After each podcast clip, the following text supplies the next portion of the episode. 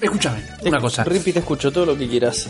Tenés Si toda yo te mi pregunto vos, atención. Inexorable ¿toda atención. completa? No es una frase eso, pero lo acabo de inventar. Mi inexorable Eh, atención. sí. Me, me encanta, porque son cualquiera esas atenciones que son exorables. Sí, no, no son tiene sentido. cualquier cosa. No tiene sentido. No, cualquiera, man. Pero por eso, yo te quería preguntar, ahora que tengo tu inexorable Dale, ¿qué me querías atención. preguntar?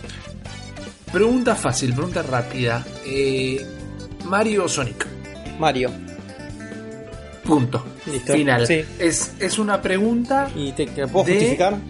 ¿Puedo justificar? Sí, por supuesto. No hay Sí, un supuesto, solo juego malo de Mario, y lo redije.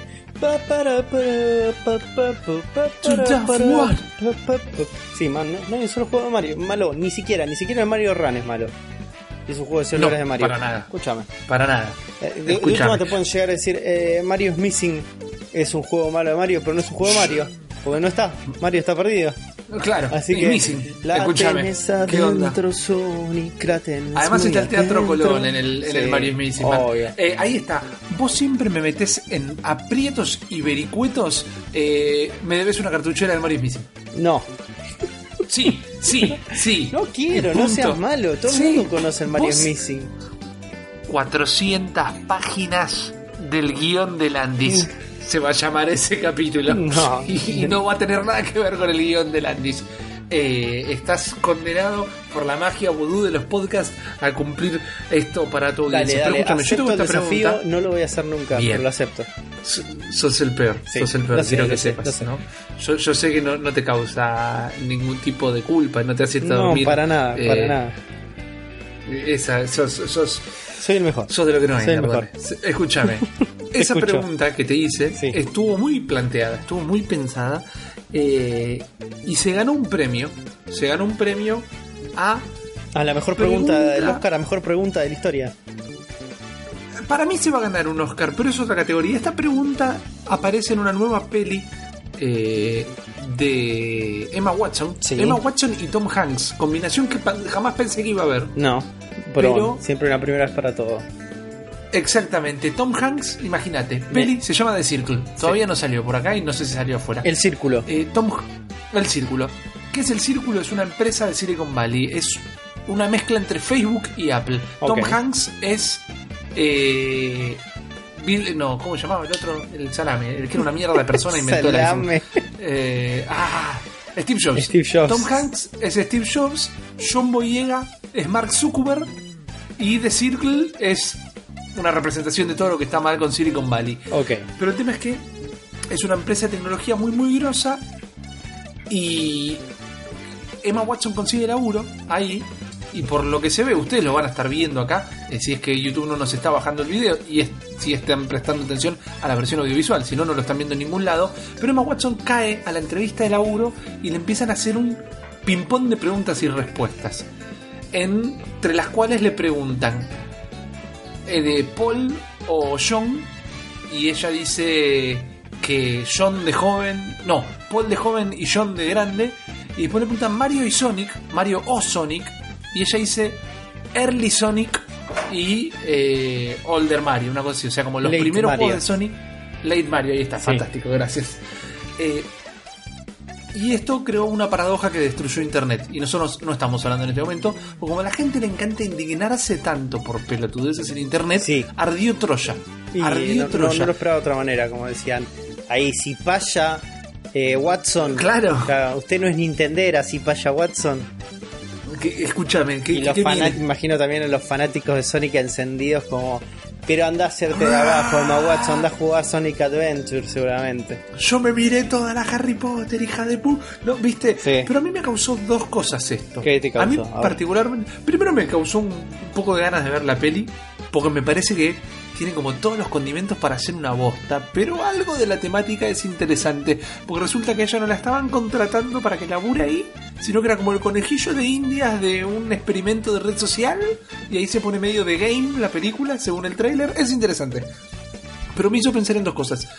Primero, que se gana el Oscar a el diálogo que jamás va a existir en la realidad y que solo está ahí porque el guionista se moría de ganas de escribir la frase Early Sonic Late Mario. Para decir que el Sonic 1 es mejor que el Mario World. Por eso. Sí, para- sí, tenía como ganas de decir esas palabras el flaco. Estúpido. Pibito Mal, estúpido, mal. eso es lo que le decimos del cerebro de la bestia.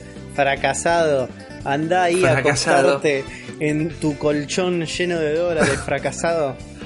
Asco nos das, asco. Desde acá, desde este podcast grabado vía Discord, ¿eh? con un micrófono marca Colque, asco nos das. Y lo segundo, lo segundo que me hizo pensar, es que me parece una muy buena respuesta, man. Ok. Porque no te voy a decir que los early Mario son malos, para nada. Prácticamente inventaron el género, inventaron, salvaron la industria de los videojuegos y convirtieron todo. Pero si Mario, hay Super Mario una 3 está sola- por encima de cualquier Sonic. Te lo dije, lo acabo de Sí, decir. Lo acabo de sí, decir. sí, sí. Y quizás todos los Marios están por encima de todos los Sonic. Pero es como inteligente porque respondió algo que, primero que, ma- eh, mujer, estás en una entrevista de servicio y respondiste algo que no te preguntaron. Porque te preguntaron Mario o Sonic. Y vos diste dos respuestas. Así que en mi Pero entrevista habla de de la trabajo la personalidad de ella. ¿Entendés? Obviamente. De Pero esa, de esa dualidad en la que vive constantemente, esa ambigüedad. Es una persona que vive en dos mundos al mismo tiempo. ¿Se puede vivir en dos mundos al mismo tiempo? Emma Watson te demuestra que sí. Y eh, es Emma Watson. No, no por nada. No por nada. No por nada. Pero el tema es justamente este. Si te pones a pensar, el Sonic 1 y el Sonic 2 tal vez sean lo mejor de Sonic. Lejos, toda Sí. la vida. Y los últimos juegos de Mario elevaron a Mario. No, no elevaron a Mario una mierda. Mario siempre estuvo ahí arriba. Pero digo, llevaron el concepto de Mario a las estrellas. Y no es, no es como un, un mal pun, un mal chiste por el Mario Galaxy. Pero digo, si arrancás con el primer Mario y después lo extrapolás al Mario Galaxy y decís, man, inventaron lo que no se podía inventar con este plomero gordito y el mundo de las tortugas locas. Eh, entonces, es, para mí está bien la respuesta Early Sonic, Late Mario. Porque me parece que es lo mejor de dos mundos. Yo no le doy el laburo. Yo no le doy el laburo directamente. Porque O sea, para mí vos en una entrevista de la trabajo, viene vos con tu empresa de tecnología y venta de base de datos llamada Ripibook, ¿no? Viene Emma Sí. Watson a una entrevista laboral para hacer, eh, no sé, ¿qué puede hacer Emma Watson ahí? Eh, Architect Engineering Software. ¿Qué hace? Sí, Emma Watson? obvio. Claro. Eh, viene y te dice, y vos decís, escúcheme señorita Watson, Mario o Sonic, y te dice eh, Sonic, los principios, los primeros juegos de Sonic, los últimos de Mario, vos decís, bueno, eh, vamos a estar viendo en las próximas semanas de tomar una decisión, cualquier cosa te llamamos.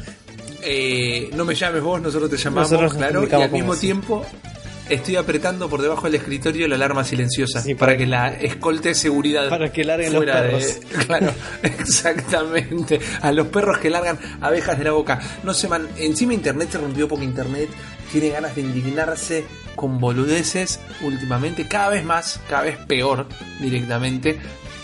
Y medio como que no hay nada para indignarse, man. Es una frase de una película. Dejate de romper las pelotas. Estemos por encima de este de esta futbolización de, de los videojuegos. Porque ya sabemos que Nintendo es el campeón. Exactamente, es un campeón. Y parece que la película es bastante chota, así que... Es terrible, man. No, pero el trailer lo ves y decís, esto es una cagada. Y está lleno de actores recontragrosos. ¿Sabes dónde hay actores recontragrosos? Acá también, papá. En el cerebro de la bestia. Porque está arrancando un nuevo podcast, el episodio 22. Si anoté bien las cositas. Creo que no sí. tenemos en este. eh, Muchas gracias, porque la verdad que es muy fácil llevar la cuenta y siempre la hago mal, de todas maneras. El que dijo creo que sí es el señor Juan Ardone. Así ¿Qué es. Juan, ¿cómo estás? Todo bien, Ricky. Pero me alegro un montón, man, me alegro un montón. Y yo soy Rippy y eh, nos falta una vez más la tercera pata de esta trifuerza, porque es muy relajado este podcast también. Es, muy New Age este podcast, ¿viste? Estamos, estamos. Tan no relajado estamos, que casi no lo haríamos, pero como nos gusta lo hacemos. Es tan relajado que creo que manché mis pantalones recién. Porque es así, ¿viste? No hay nada tenso acá. Porque Nintendo es así, es easy going, está todo bien, nos hace felices y ustedes están felices. Uli acaba de regresar a nuestra nación, desde la nación Nintendo, conquistó Estados Unidos. La conquistó, con el ganó, poder ganó de Nueva Nintendo. York, man. Ganó Nueva York. Ganó Nueva Estuvo haciendo todo Switch en mano y va a tener un gran, eh, un gran informe al respecto. Pero obviamente le dijimos que se vaya a dormir la mona esta noche porque recién se baja de un viaje largo. Así que esta semana no nos va a acompañar. Pero para mí, la semana que viene rompe el podcast. ¿Quién rompemos el podcast? Acá somos nosotros dos que tenemos un montón de info, tenemos un montón de noticias interesantes. Volvemos a responder las preguntas de todos ustedes hoy. Y para meterle un montón de picante a esta intro, te cuento, Juan, Contame. que lo que les voy a contar hoy al final del programa, mi sección de la fecha, que sigue sin tener un nombre, eh, es la sección por la cual pensé en arrancar este podcast. A la pelota. Es- a la pelota. Es el contenido que quería hacer cuando empecé a pensar en este podcast. ¿Por qué tardé 22 programas en hacerlo, que son como bien, 5 meses? Está bien. Ni idea. Lo bueno se hace esperar, dijo una vez Es así. eh, em- Mario. Claro, lo- lo- exactamente. Y como lo bueno se hace esperar, eh, vamos a hacer silencio por 5 minutos hasta que arranque la intro. Sí, porque te faltó decir el cerebro de la bestia. No, claro, pero eh, pasaban los 5 minutos ahí y yo Ah. saltaba casi como ustedes están escuchando. Y como bien dijo el señor Nardone, que ahora ya lo tenemos sampleado con su propia voz, Sí. arranca un nuevo episodio de El cerebro de la bestia.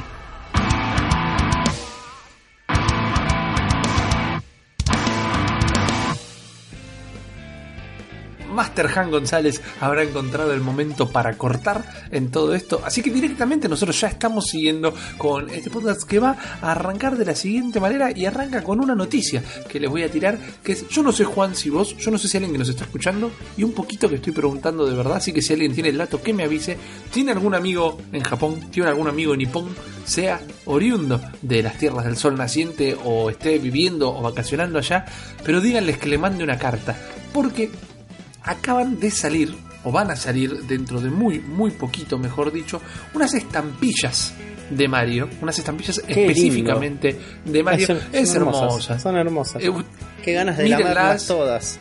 todas. Les vamos a dejar el link en los comentarios. Si están viendo la versión audiovisual del podcast, quizás estén en pantalla, quizá no. Todo depende de la fiaca que tenga eh, la anchita. Pero tenés a Mario poniendo una carta en un buzón y un montón de caracteres ¿Vendrá con japoneses. saborcitos? Sabor sabroso, no sé, sa- sabor a Mario. Sabor a O- Mario. o- claro, Sabor a plomero italiano con andropausia. muy, es muy posible, es muy posible. Tenés en otra de las estampillas a Peach escribiendo una carta y curiosamente otra de las estampillas es Mario sentado en un sillón leyendo una carta y le salen corazoncitos de amor porque seguramente es la carta que le escribió Peach en la otra estampilla porque tienen continuidad. Está Toad eh, disfrazado de cartero corriendo, está Peach dándole un beso a Mario. La verdad que están todos muy ¿Te copes. puedo, te puedo hacer un, un pedido muy especial que toda nuestra audiencia en este momento quiere? No sabe que lo quiere, pero lo quieren. Necesito tu mejor imitación de Toad cartero. Eh, ¿Porque viste cómo es la voz de Toad? Es que no la, no, no la tengo en el cere- Me encantó, me encantó como Sí. me ibas a hacer la imitación. Me encantó, me encantó como ibas a hacer la imitación de Toad. Y te saltó un críter a la garganta Ah, me directamente y te degolló. Es muy difícil hacer un Toad. Fue un muy buen Toad del cartero, ¿eh? Fue un muy buen Toad del cartero. Vamos a arrancar un podcast periférico que son las aventuras de Toad del cartero y es todo el podcast hablando así. Eh, va a ser un éxito. ¿Cómo van a ser un éxito estas estampillas? Realmente quiero que alguien me las mande, obvio, pero tiene un agregado encima, un agregado curioso, un agregado recontra para coleccionistas. Es que vos podés ir al, al correo y las pedís, inclusive hay como hasta direcciones para los turistas que las vayan a buscar porque entienden que esto es algo de de colección, entiende, ya están avisando directamente, están avisando conseguirlas ahora porque después el precio en el mercado va a aumentar, eh, que es como es medio duro, inclusive, que medio burdo que te avisen de antemano, eh, che, esto ya lo pensamos de entrada para que sea un ítem de colección. Pero lo bueno es que si te la mandan, y no te digo que te las mandan en un sobre para que las tengas, sino que te mandan una carta de Japón y viene con esa estampilla, el correo le pone como otra estampilla de certificación, que podríamos inclusive hasta decir que es como un certificado de autenticidad de la misma, así que no solo están recopadas, sino que si tenés a alguien de Japón que te pueda mandar una carta, pedirle que te mande con estas estampillas, porque están recontra grosas. A partir del 28 de junio, aprovechen, eh, quizás le tenemos que pedir a la gente de Japotonic que nos mande un, ¿Por qué, una no, cartita o ¿por algo. qué tienen un 82, Rippy? Es el Todo. precio, Juan, son 82 yenes. 82 yenes, muchas gracias El precio. No, muchas de nada. Muchas gracias por no preguntar cuántos son 82 yenes. Pero debe ser muy poquito. Estamos Debe hablando de los centavos Así de que, dólar. eh, a usted, querido oyente, si usted vive en Japón, tiene alguien que se va a Japón, ¿se va usted a Japón? Cómprenos unos, unos este, estampillas de Mario Sano 82 yenes que deben ser que menos, medio alfajor Jorgito. Nada, medio nada. alfajor nada. Jorgito, no es nada, nada. No es- Ahora me hiciste buscarlo encima. Eh, 82 82 yenes. 82 A dólares. yenes dólares. el primero que lo encuentra gana, el primero que lo encuentra gana. Ah, no, esa es la cortina de la apertura. bueno, no sé.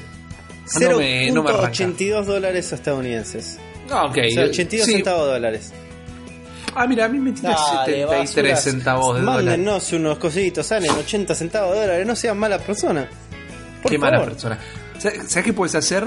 Si tuviste la suerte, en realidad no es suerte, si fuiste uno de los montones y montones de gente que hizo que el Kickstarter del nuevo libro de Super Nintendo desbordara de guita, pedís que te lo manden desde Japón y te Ex- viene con la estampilla pegada en el sobre. Al pedo, porque pagás el doble.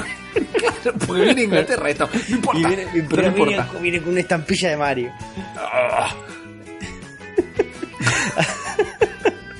Así, bueno, Rippy, como luego lo dijiste, un Kickstarter que se llenó, pero se llenó de plata. Y ese Kickstarter justamente es un compendio del arte de la Super Nintendo. Hay una editorial llamada Bitmap Books, una editorial especializada en catalogar el arte de sistemas retro, fundada por un chaboncito que se llama Sam Dyer, que es un diseñador gráfico, y se nota que diseñador gráfico porque se nota como es todo muy anal.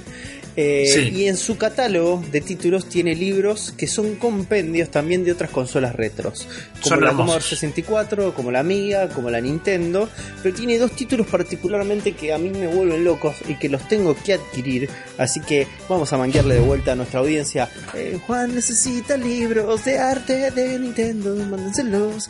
Eh, hay un libro llamado... Gran. Lo estoy pensando todo el día. Este, un libro, que- un libro que se llama Box Up Collection de la Super Famicom que tiene todas las artes de tapa y de las cajitas de la Super Famicom. Hermoso ese libro. Y aparte tiene eh, otro que se llama Arcade que justamente también recopila todo lo que era el arte de pósters y los cabinets de arcades. Una locura, una hermosura. Así que si me quieren hermosos. regalar algo para mi cumpleaños 26 de febrero, ya saben qué regalarme, gente. Eh, ahora se suma es un compendio que justamente estaba en Kickstarters, que es con el arte de los juegos de Super Nintendo. Eh, el- la búsqueda, que la suma que buscaba este Kickstarter era de 25.000 libras esterlinas. Adivina cuánto llegó, Rippy. 26.000. No, Rippy, llegó a 230.000 libras esterlinas. Qué bien. Una locura, más de 5.000 y pico de backers bancaron el libro. Y bueno, tiene, si me preguntas a mí, tiene un poquito de sentido, porque el laburo de registro que se nota en este libro y en el trailer es descomunal. Yo Sí. lo que miraba el trailer decía, esto no puede ser posta. O sea, ¿cómo consiguen en calidad prensa, calidad imprenta, los assets que ponen a página completa? Porque vos ves las doble páginas ¿Vos viste? que ponen Son increíbles. gigantes y vos decís el sistema de captura que deben haber utilizado estos pibes o el sistema de reconstrucción de cada uno de los assets porque imagino que detrás de esto es como alguien hizo una captura imagínense que los juegos de Super Nintendo o los juegos de Nintendo muchos corrían en resoluciones muy bajas no, no sé si para que se den una idea la PlayStation 2 corría en 480p. Claro, Así que imaginen, imagínense que todo por debajo de la PlayStation 2 corre a 360 o 240p. Entonces imagínense esas resoluciones, escalarlas a tamaño imprenta, que por lo general se recomienda imprimir casi a 300 dpi, que es puntos por pulgada. Eso. Que son un montón y un montón de píxeles. No les voy a hacer el, el- el cálculo, pero imagínense son un montón de píxeles. Entonces, Eh, los assets esos se van a terminar rompiendo y hay un laburo inmenso de reconstrucción de esos assets, reconstrucción de esas capturas para que tengan un formato de imprenta. Un laburazo. Aparte, No, además- montón- Sí, contame.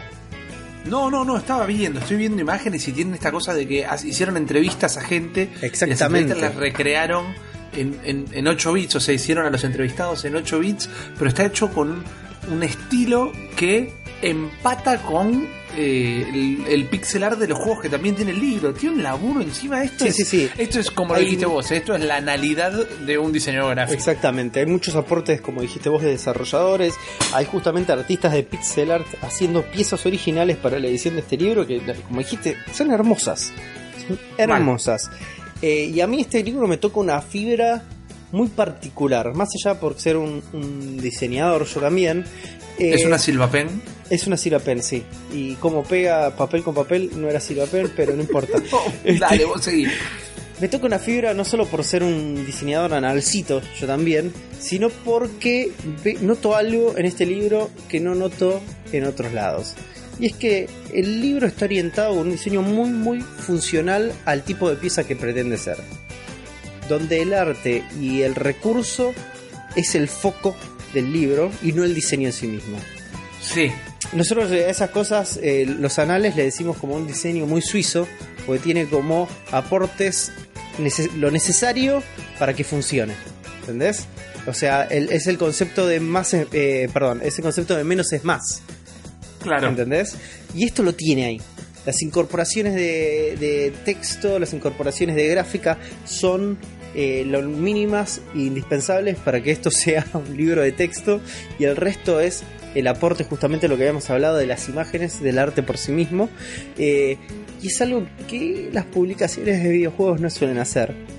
Porque las publicaciones de videojuegos son, por lo general son muy, pero muy feas. No, Es no, la verdad, realidad. esto es hermoso. Es una esto es realidad y hermoso. esto es muy, muy lindo.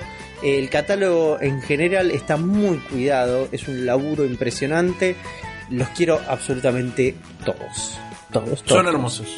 Son hermosos. Este todavía no salió, el que ganó el Kickstarter, pero pueden meterse en bitmapbooks.co.uk eh, y miren los libros que tienen que son increíbles. Y háganme acordar, porque yo siempre prometo poner los links en la descripción y me recontra olvido. Así que No si no lo hice, há- háganme acordar Yo en los comentarios. Gracias, Juan. Yo te voy a Te hacer acordar algo. escuchando esto de vuelta. Dale, fantástico, gracias. Ah, funciona muy meta, boludo. ¿Viste? Porque Ricky, acordate de poner los cosas y vas a decir, ah, lo estoy escuchando, uy, me olvidé de poner los links. Control V, control V, control V, control V en el description del coso y se acabó todos los problemas, ¿viste? Al final Increíble, soy, man. soy- soy un genio. Es el, el primer podcast que viaja en el tiempo al futuro. Fantástico. Yo te voy a hacer acordar el 19 de septiembre. Sí. Falta un montón. Así que, pero te voy a hacer acordar que ahora que sos un orgulloso usuario de una Nintendo Switch, Hoy no la toqué y me siento sucio. a mí me pasó lo mismo. Me pasó lo mismo. Lo único que quise en el día fue tocarla y terminé de hacer todo lo que tenía que hacer el día en el momento que nos pusimos a grabar esto. Mm. Eh, triste, triste. La verdad que es como me siento un mal padre, por decirlo de alguna manera. Pero el 17, no, perdón, el 19 de septiembre del 2017, yo lo que voy a hacer acordar a vos es Haceme acordar, que te tenés que comprar el NBA 2K18. Lo voy a recomprar. ¿Por qué, Rippy? Si no toco un juego de básquet en mi vida. No.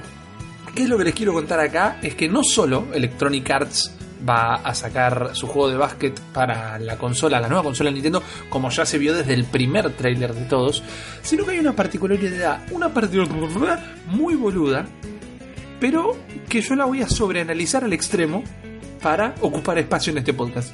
Porque la noticia es que no solo va a estar el juego para la nueva consola de Nintendo, sino que las dos ediciones de colección que va a tener la edición, el NBA 2K18 Legend Edition y el NBA 2K18 Legend Edition Gold, también se van a poder conseguir en la consola de Nintendo. ¿Qué es esto? Son las ediciones de colector o las ediciones limitadas que traen un par de boludeces que ahora se las voy a contar y que uno generalmente pone más guita de lo que sale el juego por esto, medio al divino botón. Pero tenés un librito de arte, tenés un muñequito cuando el juego es de acción o algo así.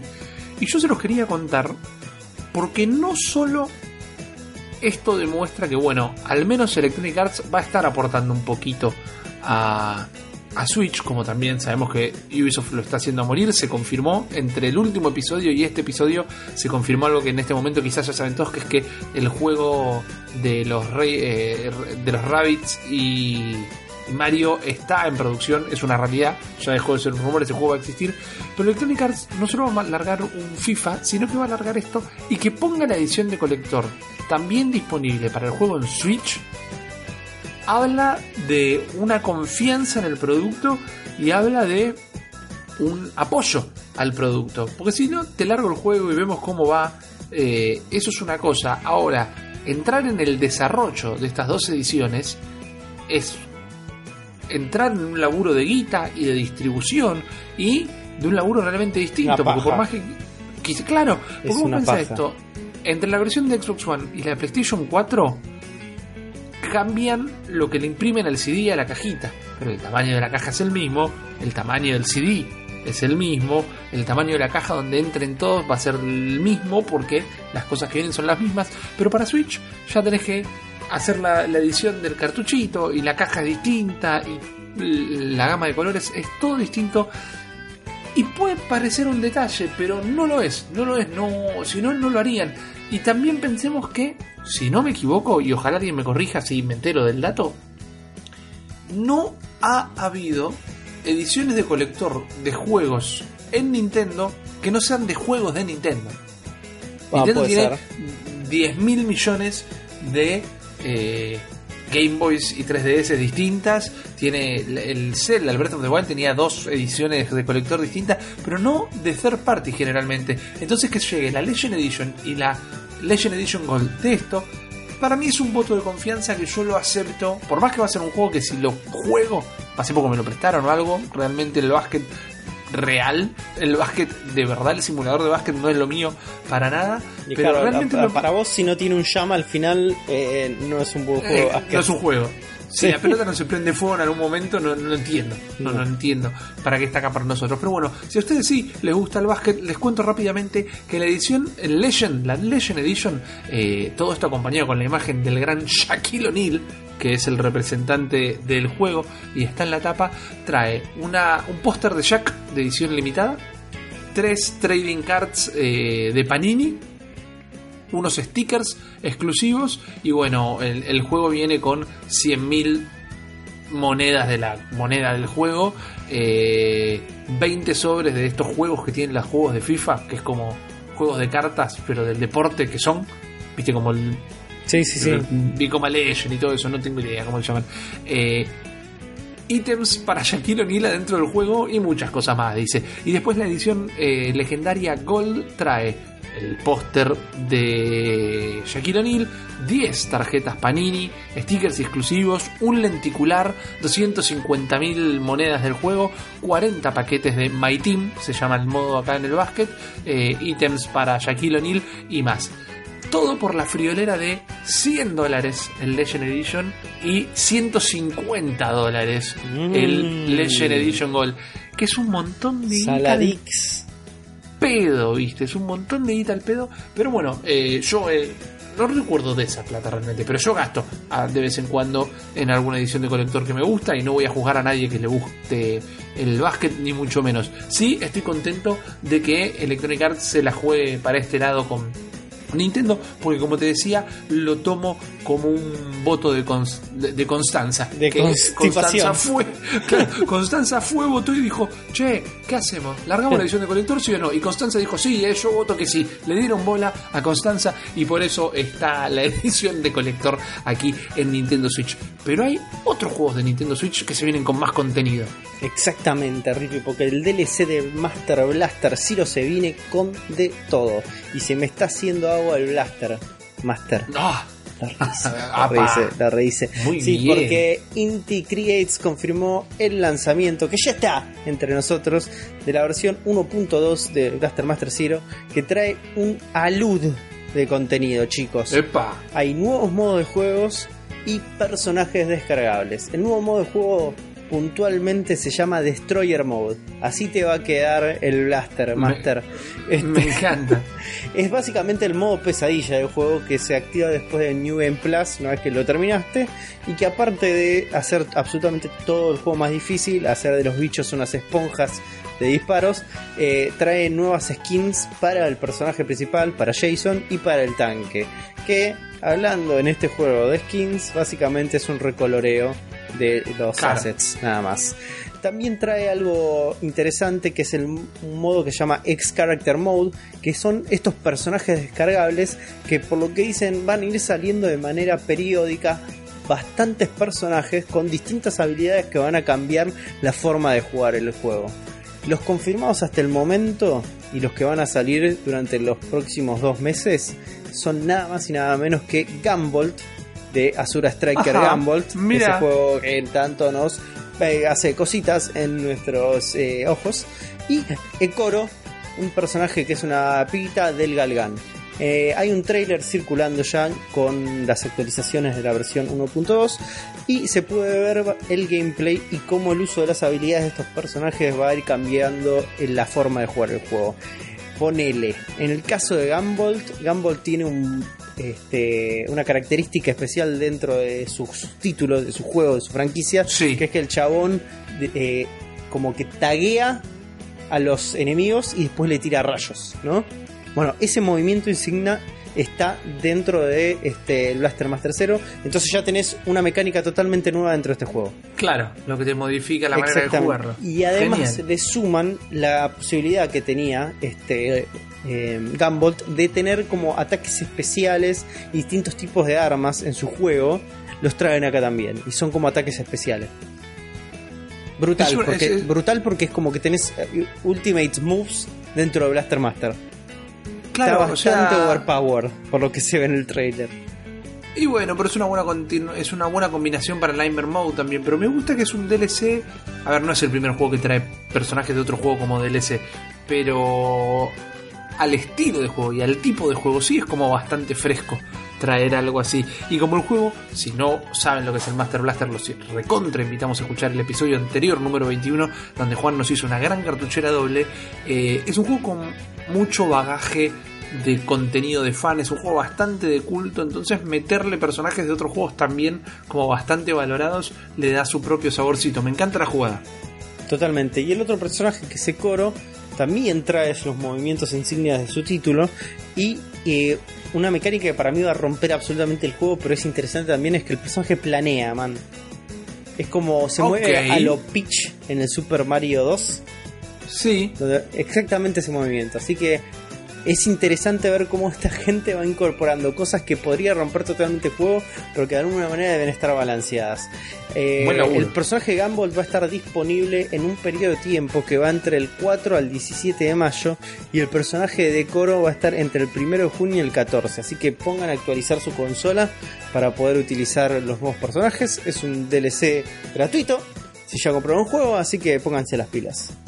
Increíble, increíble. Estaba esperando el precio, realmente. Y encima es gratuito. Me lo recontra vendiste. Escuchen el episodio anterior si no saben lo que es Master Blaster.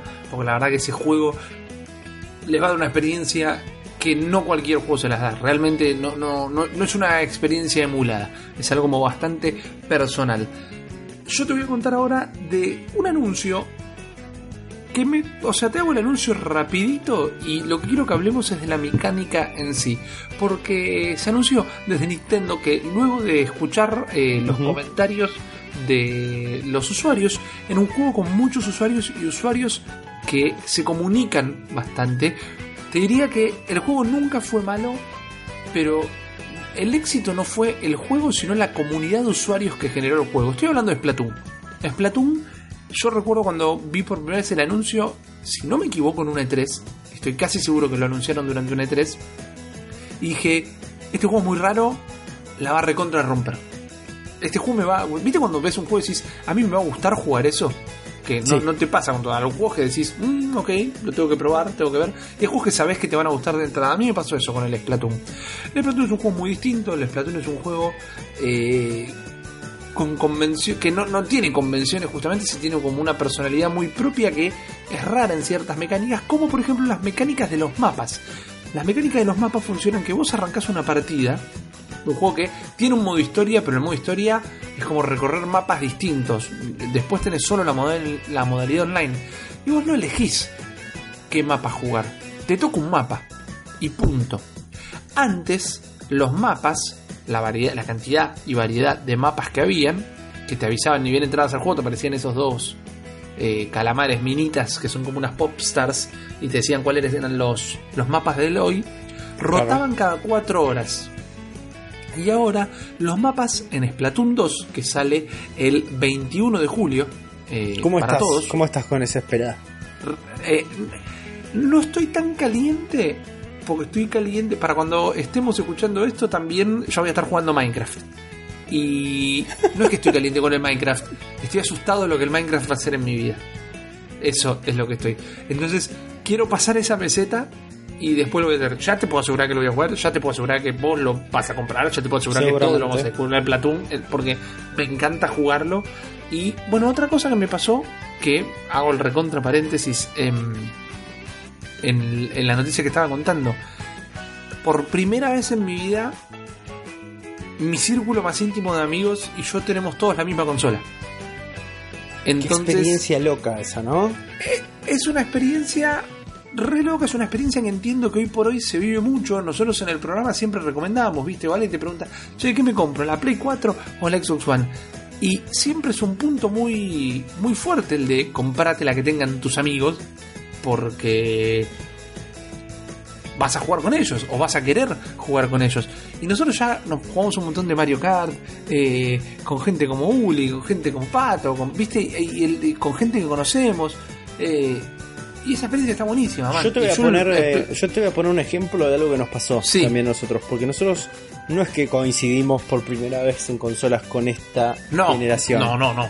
No. Eh, más allá de ser usuarios de PC también, que tenemos nuestros PC Sí. con Steam y hemos jugado a Overwatch, cosas en común y en conjunto. eh, nosotros también hemos compartido la generación de Xbox y, eh, Y PlayStation 360 y eh, PlayStation 3. Eh, Correcto. en lo que va de la Switch, en lo que va de la Switch, de que todos tenemos Switch, hemos jugado más en conjunto, online, multiplayer, entre amigos, a la Switch de lo que hemos jugado en la PlayStation 3. Sí, totalmente. Totalmente. En, en dos meses jugamos, en menos de dos meses, porque vos la tenés a- hace Sí, un par de tiempo semanas. que eso. Hace un par de semanas. Exacto. eh, ya jugamos más a lo que coincidimos en PlayStation 3, por ejemplo. Y en PC, fuera de lo que podríamos decir streamings o trabajo.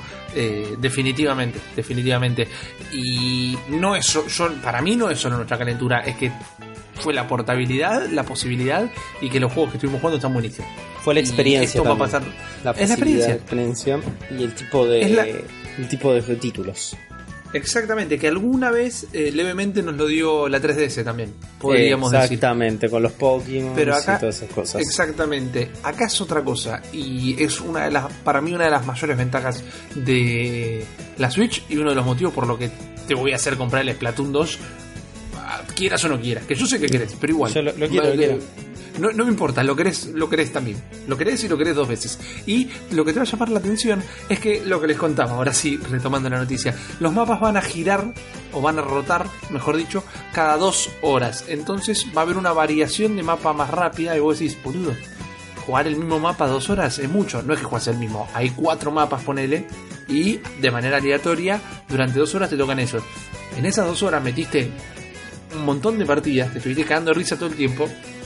Te pusiste cómodo con los mapas, pero no es que llegas a decir, uff, otra vez este mapa. No me pasaba en las 4 horas, en 2 horas realmente va a ser muy dinámico. Pero hay que eh, destacar también algo importante de la noticia para mí, que es que anuncian directamente el cambio como algo que escucharon que la gente pedía. Y una vez más, no es usual de Nintendo escuchar lo que la gente pide. La manera japonesa, con la cual nos acostumbramos un montón de tiempos, es lo hicimos así. Y es así. Y Claro. punto. Siempre muy pensado.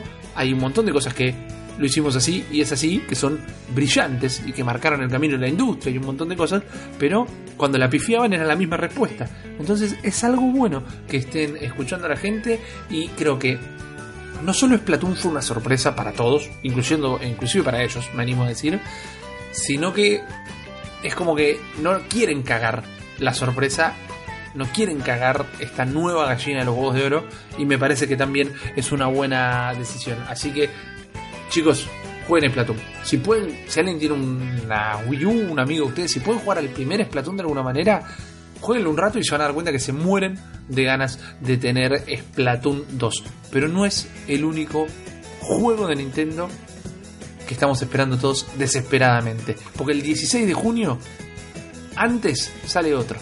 Sale ARMS, Rippy, sale ARMS. Y estamos hasta la pipa con ARMS. Eh, no sé si ya estuviste comentando en podcast anteriores mientras yo estaba de vacaciones, eh, porque me lo comentaste en mi privado, pero la revista Edge ya estuvo hablando de ARMS y vos Sí, estabas, pero- com- estabas como loco con eso. Hermosa nota, hermosa revista también. La verdad que la, la Edge es una posta. Eh, exactamente. Es una revista británica que se toma como muchísimo tiempo. A ver, los números son mensuales, pero digo, las reviews son como recontra sincrónicas porque los revisan bien, son re como meticulosos, todo. Gran revista, hicieron una recontra nota de la eh, de LARPS. Exactamente. Eh, Entonces, lo que podemos saber gracias a la revista Edge es que el brazo largo de la diversión, Rippy, se Apá. puede jugar en el cocirulo chiquito. Sí, porque en su Con último un número. solo Joy-Con. Exactamente. Con- en el último número de la Revi eh, detallan bien, bien cómo es la experiencia de jugar ARMS con un solo Joy-Con. Eh, si bien la gran N promueve el uso de ambos Joy-Cons para la experiencia de ARMS sea la experiencia que ellos diseñaron, eh, aseguran que la- no estás como limitado solamente a la opción de jugar con los dos Joy-Cons. Eh, Ajá.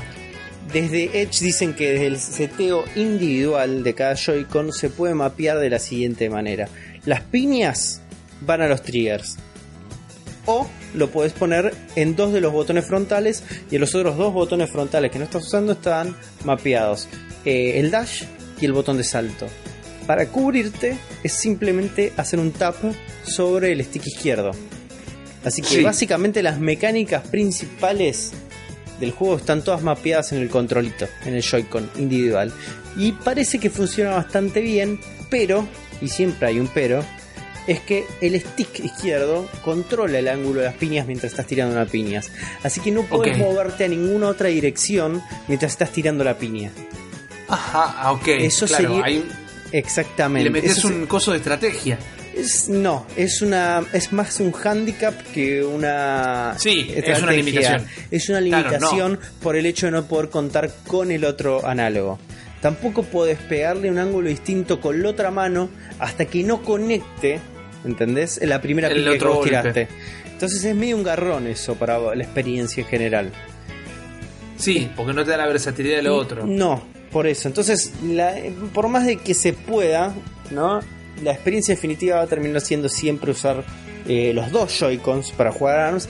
Pero si jugás entre amigos, si jugás en la misma consola, es como al tener los dos el mismo, como la misma discapacidad, por decirlo de una manera, Claro, de movilizarte. eh, Inhabilidad. Inhabilidad. Está bien, es como más políticamente correcto decir inhabilidad que discapacidad, digamos inhabilidad. No se dice inhabilidad, no se dice discapacidad, se dice capacidades diferentes. Ok, bien. Este, eh, por tener capacidades diferentes, eh, jugando solamente con un Joy-Con, si yo juego con vos, vamos a tener los dos las mismas capacidades diferentes, que ya las Claro. tenemos. Así que Así que es como que se balancea de alguna manera el juego ahí. Si vas a Sí, jugar online, si vas a jugar así, te, te va a convenir jugar. No solo con el Joy-Con, sino tenés la posibilidad también de jugarlo en Pro Controller. Que me imagino que a pesar de que el Pro Controller debe estar bueno para cierto tipo de juegos, el ARMS es un juego que usando el motion tracking, usando el rumble, usando la posibilidad de que tus brazos, eh, estás usando tus dos brazos, ¿no? Hay Claro. cierta efectividad y cierta experiencia que está diseñada para vivirlo de esa manera. ARMS sale el 16 de junio y yo tengo el brazo bien venoso y erecto para el momento de la salida de este juego. Riz. Sí, yo estoy loco. Yo te voy- quiero contar algo que, como vos bien lo explicás, de las ventajas de jugar con los Joy-Cons, yo para es- esa semana es la semana de la 3. Sí. Yo voy a... Ya me puse en el changuito de Amazon otro par de Joy-Cons para cuando nos agarremos a piñas en casa, eh, sea parado de manos, justamente. Pero me da mucha bronca que eh, la E3 termina el 15 y el 16 yo estoy acá de vuelta. No. Y no, sí, me quiero morir. O sea, me lo recontra voy a comprar pero- digital, pero me quiero morir. Qué gorra, Me quiero man. morir. Porque encima arranco, ni siquiera es que, bueno, me lo, me lo juego todo en el avión, porque arranco a volver el 15 a la noche. Y llego el Oh. 16 a la noche acá, o sea que no me lo puedo man, bajar en el medio. Quédate un día más. ya está. Quédate un día más. Cambia, cambia el boleto de avión. Ya fue, quédate un día Me más. quiero morir, boludo. Me quiero morir, pero ¿cómo Pero- nos vamos a recontra agarrar a piñas en el aire? No solo eso, sino que. A ver, yo, la- mi pregunta es, ¿no? Yo me puedo Sí. llevar mi Joy-Con directamente y podemos jugar los dos en la misma consola o tenemos que jugar los dos como en consolas distintas. No, entiendo que podemos jugar en la misma consola porque se puede jugar a pantalla dividida. Ok, genial, porque sería la experiencia Entonces- óptima jugarlo en una tele bien grande de 45 Sí. pulgadas, ¿no? Y cada uno Sí, para sí, lado al lado del otro cagándose a trompadas. Totalmente, totalmente. Esa es, es- es la experiencia. Inclusive habría que rastrearlo. Quizás eh, nuestro lanchita es más rápido que nosotros. No se va a poner a buscarlo mucho tampoco, porque si no me va a putear después por privado. Pero quiero recordar que en alguno de todos los trailers de la Switch en general, en un momento había gente jugando al ARMS eh, en el modo portarretrato, a pantalla dividida. Lo que tenés que tener una vista de halcón, con unos culos de botella enorme, pero me parece que esa situación estaba. El juego está pensado para poder jugarse todo. Inclusive con lo vos nos contabas, de poder jugarlo con Joy-Con, prefiero que tenga esas inhabilidades diferentes Sí. a que me digan no se puede jugar con Joy-Con. Porque te están, sí. pero no están limitando la versatilidad de la consola con eso. Así que la verdad que es una gran noticia, como todas las noticias que dimos el día de hoy, pero tan versátil es la Switch con sus juegos como somos nosotros versátiles para responder sus preguntas, porque volvió después de un par de programas la sección La Bestia responde, pero volvió con la gorra puesta, Juan, volvió con la gorra con la M ¿Qué pasó? puesta. ¿Qué pasó? Vamos a responder solo a los que hayan utilizado el hashtag Me La Bestia encanta, responde. me encanta. 22 programas le dimos. 22 programas les dimos. Y no sé, no las leo las otras. No, No las lea, no, está bien, está bien. Ni me importa, ni me importa. Pero sí, Hay que Sí, mantenerse, hay que mantenerse en las reglas, amigo. Para eso están. obvio, van. Para eso, para eso las definimos nosotros. Para, no, para eso, para, para eso pusimos un podcast nada más, para poner reglas. Pero nosotros lo que tenemos ahora es, son respuestas, mejor dicho, a sus preguntas.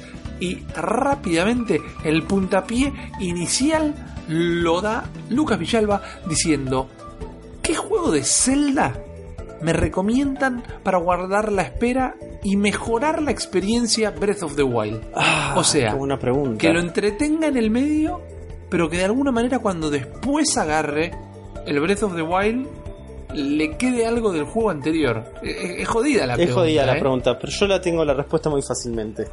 Decilo. Juega a Link Between Worlds. Listo. Ah, mira.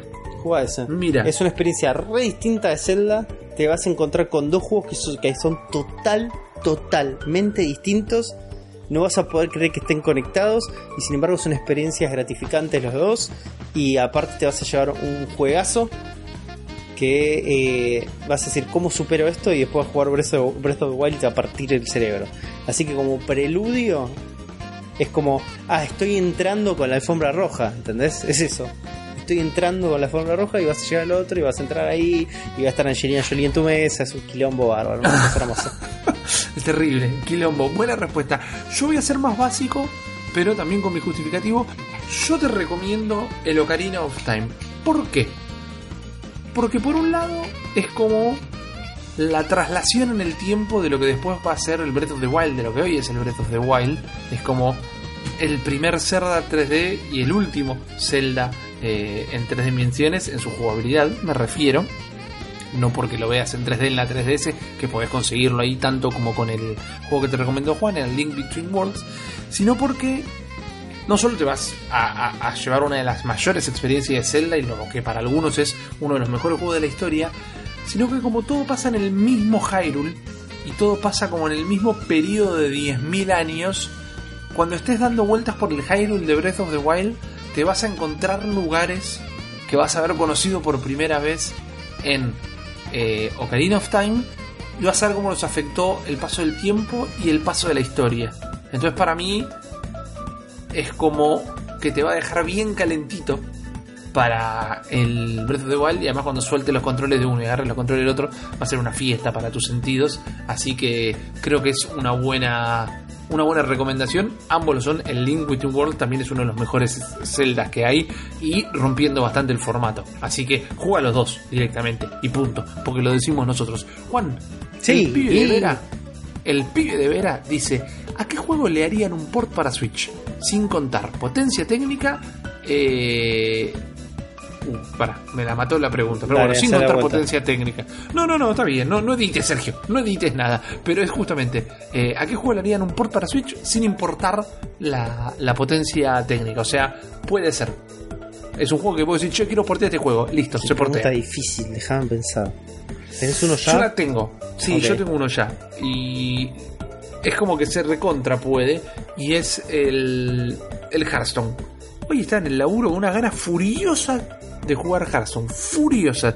Y digo, no, quiero sentarme en la compu. Quiero estar en el sillón o en el coso con, con la Switch. Quiero tocar, quiero tocar la Switch con los dedos, man. Necesito más juegos que me hagan tocar la Switch con los dedos. Así que Discúlpame si es una respuesta básica, el pibe de veras, pero tengo ganas de jugar Hearthstone en la Switch y no voy a hacer nada al respecto porque no tengo ningún tipo de medios ni, ni palanca eh, para lograr que se haga. Pero voy a seguir soñando. Mm. Todavía no se me ocurre nada. Si tengo que pensar básicamente en algo que me gustaría como volver a jugar de lo que estuve jugando en los últimos años, me encantaría poder jugar y dedicarle más y más horas al Salt and Century, que es un juego que jugué en Steam. Sí, Es una especie de eh, Dark Souls y Metroidvania en 2D que disfruté muchísimo, muchísimo. es un gran juego. Es un un gran, gran juego. juego. Y me gustaría jugarlo de vuelta en una experiencia así a los Switch, que puedas llevar a todos lados, dedicarle mucho más tiempo. Es un juego muy largo, es un juego que tiene un montón de secretos y este tipo de navegación metroidvánica, tanto horizontal como vertical, a mí me vuelve loco y le dedico muchas horas. Entonces me parece que, que me gustaría dedicarle, perder más horas de mi vida en un juego que ya jugué. No, pero además el, el estilo gráfico y todo eso como que se recontra adapta a, a verlo en la... se- me lo imagino en la pantallita de la Sí, sería re exactamente. lindo. Exactamente. Re Eh, lindo. A mí, viste que lo que me pasó con el Salt and Sanctuary es que el apartado visual, ese diseño de personajes tan eh, etapa issues de Korn, Sí, medio que mucho no me gusta, Mal. pero es un muy buen juego, muy buen, muy bien ajustado, con muy buena atmósfera, a pesar del diseño de personajes que me parece medio feo. Eh, sí, totalmente, totalmente. Porque son así, son cabezones, medio dark, Sí. medio emos, ¿viste? Como se- no, no, no da, no da mucho, pero sí da eh, el gameplay, sí da la experiencia, eh, es divertidísimo. Así que si no jugaron, vayan a jugarlo. Y, o pídanlo para Switch, para que lo adapten. sí. Parece que reclamen. re conviviría muy bien con la consola. Tengo una pregunta que no solo te va a alegrar el corazón, sino que solo vos puedes dar la respuesta, porque la tenés bastante fresca. A verga. Leonardo, Leonardo Secharello. Secharello. Leonardo Secharello. ¿Qué haces, dice, Secharello? Gracias a la manija que me dieron ustedes, soy un muy feliz dueño de una Switch. Ajá, vamos. Bye. Bien. Anota Bien. Nintendo, otra venta más Claro. gracias al cerebro de la bestia. Escuchame, papá, nuestro porcentaje. Pero continúa. ¿Recomendaciones de cargador portátil? Mira, yo me compré uno eh, y todavía no lo probé. No sé el nombre de la marca, pero si me das dos segundos, busco el Switch, el Switch, el case de mi Switch y te lo digo. Mientras tanto, relléname Esto- el aire. Es podcast verdad esto. Es podcast, verdad. Podcast de red. editó y te tiró la Eh, Escúchame, respuesta. es podcast red de verdad. Recontra de verdad. Llename el Recontra de verdad. Yo te voy a llenar el aire reyendo la próxima pregunta que encima justo de pedo es para mí. Así que aprovecho. Augusto Lizarraga hizo un quilombo. Si no se fue de jeta cuando salía corriendo el case, le pegó en el palo. Augusto Lizarraga dice: Sé que lo dijiste mil veces, Rippy, y entonces para qué me lo preguntaba de nuevo, macho. Pero se puede comprar con cualquier tarjeta de crédito en la eShop de 3DS. Querido Augusto, desde, si no me equivoco, enero de este año o diciembre del año pasado se puede comprar con cualquier tarjeta argentina eh, en cualquier shop de Nintendo. No importa si tenés el ICBC o tenés el Banco Credicop, no importa si la tarjeta es una Platinum o es la más básica de todas, vos podés poner el número de la tarjeta del país y te deja comprar. Así que compra sin ningún problema y muy bien dejando unos manguiños en Nintendo y no pirateando. Buena Eh, data, Ripi. Buena data. Bueno, el. ¿Vos tenés la tuya? Sí, yo ya tengo en mis manos lo que se llama Power Bank en este momento, que son esas baterías recargables que puedes llevar a todos lados. La que tengo en mis manos en este momento es básicamente un ladrillo gris, pues bastante grande, no son los cusirulos esos que parecen como dildos chiquitos, sino Sí. esto, esto básicamente es un ladrillo. La marca es Just Wireless y la particularidad por la cual lo compré es porque tiene una capacidad de 10.000 amperes que equivalen básicamente a 5 recargas de un celular, de un iPhone, ponele. Eh, y lo que tiene también es que eh, le puedes mandar un cablecito USB que se conecta a la entrada de la Switch y la carga. Eh, y funciona bastante bien. Y la pagué creo que menos de 30 dólares. Perdón, la pagué menos de 20 dólares. Eh, y la verdad que rinde mucho y la compré en un supermercado. Así que... Win-win. Saliste ganando por todos lados. Win-win. Sí. Eh, no, yo solo me compré en mi vida un cargador portátil de recontra marca, una marca recontra reconocida, instalada en todo el mundo y a los dos meses me dejó de cargar. Así que no soy la persona para responder. Espero que la respuesta de Nardone les haya sido útil. Ahora la pregunta Ahora es de muy Román. igual, ¿eh? Es un ladrillo negro eh, jodido y pesado. pero es, realmente incómodo. Pero Bueno, es, para, yo sí- es para tenerlo ahí mientras no tenés la, la Switch este, sin carga. Lo dejas ahí un rato y funciona bastante bien. Yo si consigo voy a intentar animarme por los case que de paso te la cargan. Sí. Eh, ayer me pasó por ¿Pero primera ya vez. están, ya están de- esos? ¿Ya salieron al mercado? No sé, te- pero. Esperemos que sí. eh, Claro, una, anda, una anda con, oración, anda con esperanza, nada más. una oración mejor diagramada hubiera sido: cuando salgan a la venta, eh, voy a investigarlos Sí, porque sí. me interesa adquirir uno. Totalmente. No Igual, tengo idea cuándo Lo, lo bueno de esto es que también sirve para celulares, entonces es como que Sí, a pleno. es multipropósito, no es que solamente sirve para la Switch. Eh, a pleno. Pero sí es una buena compra, ¿eh? O sea, igual ahora con los celulares eh, nuevos, las baterías son un poco, tienen un poco más de vida. Sí, Va, hay que a- aprovechar. ahora que dejamos de jugar Pokémon Go, ¿no? Exactamente, y ya las escarificamos de por vida. Juan, Román 12 Gamer pregunta: ¿Qué creen que sea más probable? ¿Un Smash 4 Deluxe o un nuevo Smash? O sea, me imagino que quiere decir un eh, Smash, Super Smash Bros. Wii U Deluxe Switch o un Smash completamente nuevo, No, por un decirlo de de- alguna un- manera. definitivamente yo ya creo que es una deluxe version con más personajes, Sí. más mapas que un Sí. Smash nuevo, sí. es que con la efectividad y el- el- la altura que tenía el, el último, sí, tienen que agregar un par de personajes, agregar un par de, de, de mapas, justamente, o de arenas, y ya está. Eh, con- lo demostró el Mario Kart 8 Deluxe también. Pero justamente no es tan similar. O sea, es un juego que la vida pasa por otro lado, pasa también eh, por, por un, juego, es un juego más competitivo, es un poquito distinto. Me, me hice bola con lo que estoy diciendo porque a medida que lo estoy diciendo me di cuenta que quizás no tenía tanto razón, pero digo, es el mismo caso del Mario 8 Deluxe, pero es un juego que le puedes seguir agregando personajes todo el tiempo, sin agregar estadios, y el juego se amplía. En el Mario Kart me parece que podés seguir agregando personajes, pero los protagonistas del Mario Kart son las pistas, no los personajes. Entonces, eh, el ¿Y juego no, pistas? no- no avanza tanto. ¿Y qué pistas, carajo? Pero el Mario Kart puedes largar un el Perdón, el Smash puedes largar un personaje por mes y, y- y le das una vida eterna directamente. Pero así que comparto con Ardone, comparto con Ardone. Va a salir una remasterización supuestamente anunciada durante la próxima E3. Acá un amigo de la casa, el señor Damián Silverhawk, es un halcón galáctico que nos escucha desde el espacio. Porque es de pregunta, plata y de acero. Es de plata y de acero. Silverstein, qué sorpresa piensan, haciendo un, un segue con lo último que dije, qué sorpresa piensan que Nintendo mostrará en E3. ¿Qué franquicia con un solo juego merece una secuela? Te dejo elegir la pregunta que quieras y responder solo esa. Eh, ¿Qué sorpresa piensa que Nintendo mostrará en E3? ¿O qué franquicia con un solo juego merece una secuela? con un solo juego, que específico. Eh, la sorpresa va a ser Mal. un nuevo Metroid. Upa, te la rejugaste. Me la rejugué. No va a ser Te la Metroid, pero es lo que yo espero.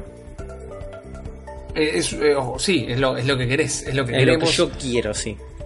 Exactamente. Eh, ¿Sabes lo que.? Es complicado. A ver, te puedo hacer una pregunta y vos probablemente estés más informado que yo.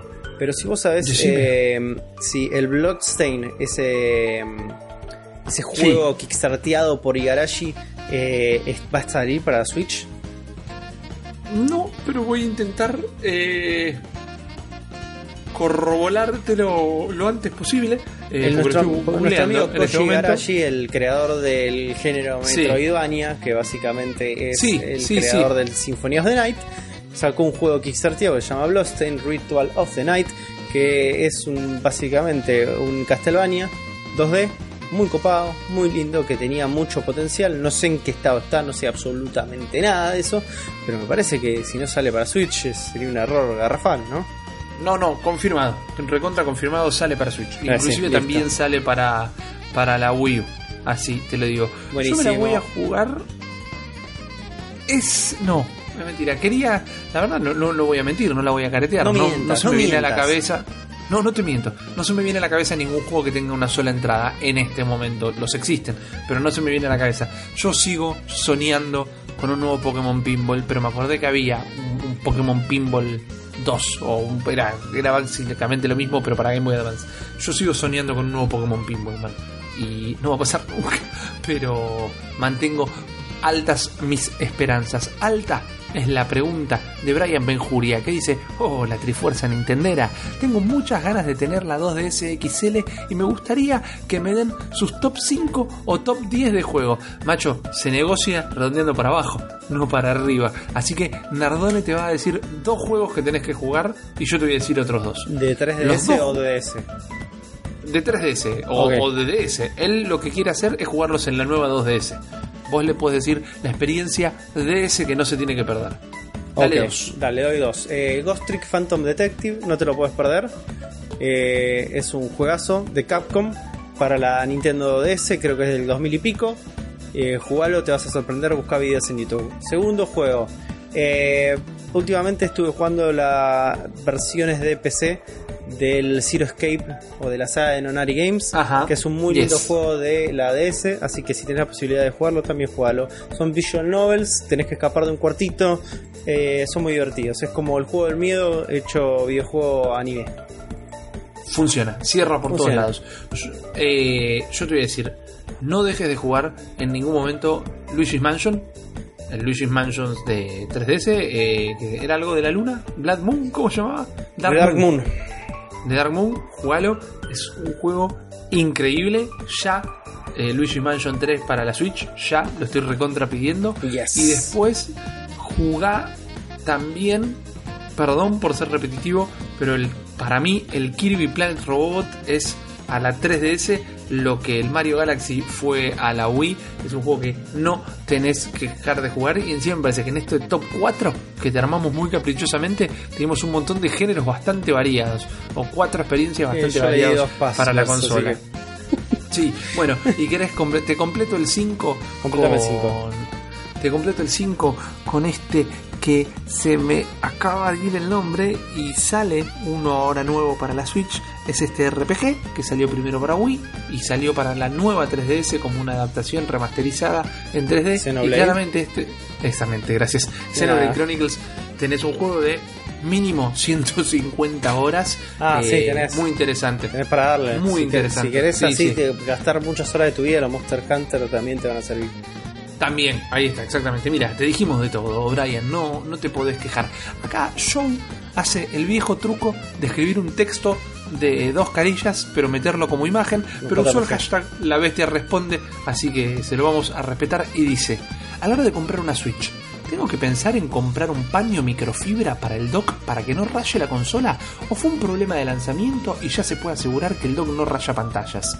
Gracias por traernos este podcast. Lo sigo desde el día 1 y extraño los audios postcréditos que traían los primeros podcasts. Son unos genios. Oh, los te quiero. Sergio. Mal, mal, Sergio, ay, copate, copate con los laburos. Ponele los del tren después, Sergio, ponele los del tren. No puedo dejar el audio del final por las barbaridades que dicen. Hay que cortar todo. Siempre tengo que cortar medio programa. Media pila, muchachos. Eh, escúchame, gracias Joe por tu cariño. No te tome, no, no- no te voy a responder mal a vos, Joe. Eh, discúlpame si soy duro con esta respuesta, pero lo de las consolas jamás fue un problema de lanzamiento, jamás fue un problema.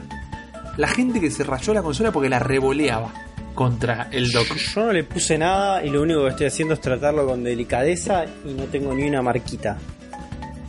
Ok, yo ya la tengo a dos, hace dos meses también. No, no la tiro desde el sillón a ver si la emboco, como si fuera el coso de dar vuelta a la botella, sino que voy y la pongo. Sí confieso, porque yo resisto a mi archivo, que mi señora esposa lo que hizo fue agarrar los pañillos con los que limpias los lentes, que te vienen generalmente dentro del estuche del lente, Sí.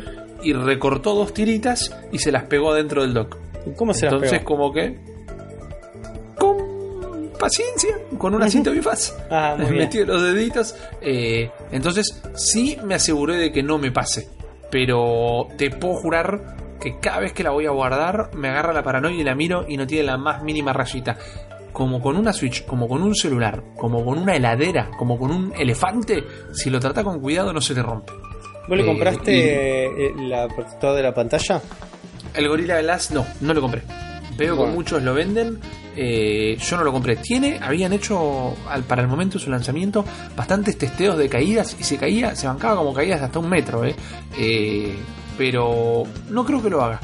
Tampoco. Conociéndome a mí, debería hacerlo, pero no creo que lo haga. Lo que sí te puedo decir es que ya hay varias marcas haciendo el, el modelo con el corte de la Switch, así que si ustedes quieren agregar esa protección, ahí van a zafar tanto de la posible rayadura por mi parte inexistente del dock, como si se te cae en algún momento.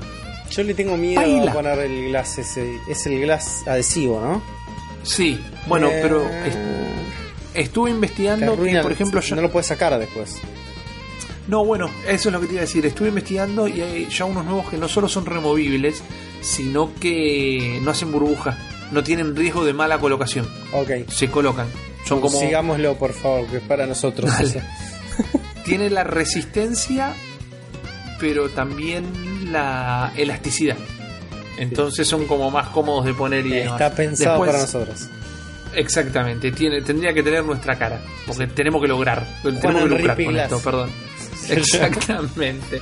Eh, bueno, habiendo alcanzado el punto de máxima de dislexia de la noche, les voy a contar que Paila pregunta: ¿Notan que los Joy-Con de Switch pueden tener larga vida útil o al año habrá que cambiarlos haciendo un uso normal? Mm,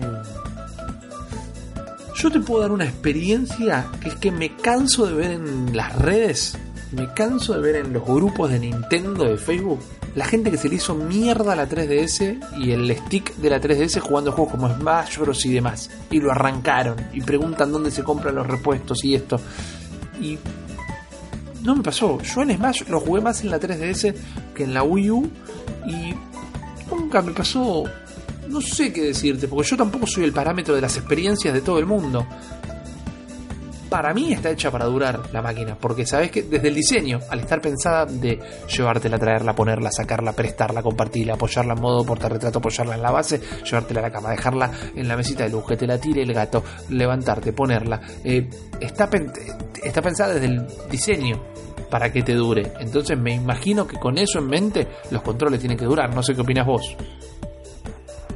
Mira, eh, como todo en la vida, si lo tratás bien va a durar. Nada más. Sí. Si vos sos un professional player de Smash, y bueno, comprate 25.000 controles pues lo vas a hacer pelota. Es así. Claro. No hay, no hay, Es- es- no hay es así. pero que valga. Eh, yo lo que noto es que sí, los noto un poco frágiles, los noto un poco endebles, pero tengo muy, pero muy buena relación con, con el método este de, de Joy-Con separados. No pensé que me iba de alguna manera asociar tanto con esta metodología nueva de jugar juegos, de tener dos controles, uno en cada mano, y independientemente que, o sea, jugás con, como si fuera uno solo, Claro. pero totalmente separado. Me resulta muy, pero muy cómodo. Eh, lo único que me pasa particularmente es que sí, como los noto frágiles, los noto como que en algún momento de tanto apretar los triggers o de apretar tan fuerte, o muchas veces el A, particularmente en el Breath of the Wild, en algún momento ese botón va a hacerse pelota. Pero hasta ahora no tuve ningún tipo de problema. Nada, eh, y es como le estoy dando exhaustivamente, particularmente los fines de semana, le estoy dando bastante, en todos los tipos de formatos, porque muchas veces agarro, ahora me lo llevo y me voy a la cama y juego de la cama, entonces, y son los mismos controles, entonces lo estás usando constantemente. Eh, lo que sí tengo un problema muy, pero muy particular con los Joy-Cons es que yo tirado desde el sillón, si en algún momento pongo las piernas en alto y tapo un poco el Joy-Con hacia el dock, se pierde Sí. totalmente la señal. Si lo tapo con la Se pierna, pierde la con señal. se pierde la señal. Es muy Bueno, débil la yo- señal. Yo te voy a dejar. Eso puede ser que hayamos tenido mala suerte con nuestra camada. Yo ya lo sé, pero voy a dejar que Ulises lo cuente en el próximo episodio. Hay unos pasos de verificación para saber si te quedó el, el, control, el Joy-Con. Te tocó uno de los que se desincronizan y son hilarantes. Te juro que son hilarantes. Pero Ok, sí, eso medio que que es un tema de suerte. Hay que O sea, hacerlo, hay que hacerlo. Ulises ya les dará la receta. Genial. Igual hasta ahora, eh, de todas las veces que lo vengo usando, la desincronización eh, fueron tres veces. Tres veces Sí, me es leve. Es leve. Y no pasa muy seguido. Pero sí noto que, por ejemplo, estoy muy tirado en el sillón, con las piernas en alto, con un brazo para un lado, un brazo para el otro, jugando. Estás entregado. No, no, totalmente eh, inmerso en Hyrule. eh, y de repente cuando me quiero mover, como medio que no me puedo mover, y es porque estoy apuntando Joy-Con a mi pierna. ¿Entendés? Claro. Es eso. Eh, eh, son temas que hay que tener en cuenta y son problemas de diseño. No lo vamos a caretear en ningún momento. Pero es medio una lotería por un lado y por otro lado lo primero que dijo Juan. Si no los masticás, te van a durar bastante. Sí. Trátalos con, con cariño. Ahora, una pregunta para vos, cortita y efectiva y casi Dale. insultante, Dale. te diría, de Martín Cerdeira. ¿Nardone juega entero los juegos de la cartuchera? Te voy a contar una historia, Matías, o Martín, o como quiera que te llames. Eh, durante gran parte de mi secundaria yo no tenía consolas, tenía una PC. Y en esa época de la secundaria empezaron a aparecer los primeros emuladores. La gran mayoría de juegos de la cartuchera Nardone son juegos que me llegaron durante mis tiernos 13, 14, 15 años, 16, 17 en CDs que nos pasábamos entre amigos del secundario con emuladores y 70, 80, 90, 150 juegos de Super Nintendo, de NES y todo eso. Y los jugué absolutamente todos, porque no tenía nada más, que hacer, era un pequeño niño virgen. Así que sí, los jugué la mayoría, los habré jugado hace fácil 15, 16, 17 años, pero los jugué la mayoría.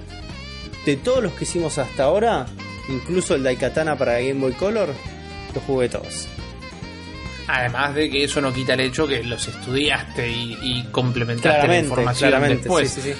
Pero, de hecho, de hecho ah, hay juegos hasta el día de la fecha que he jugado en esos clusters de emuladores que eh, no recuerdo y que los he jugado en japonés. He jugado Baja Lagoon en japonés.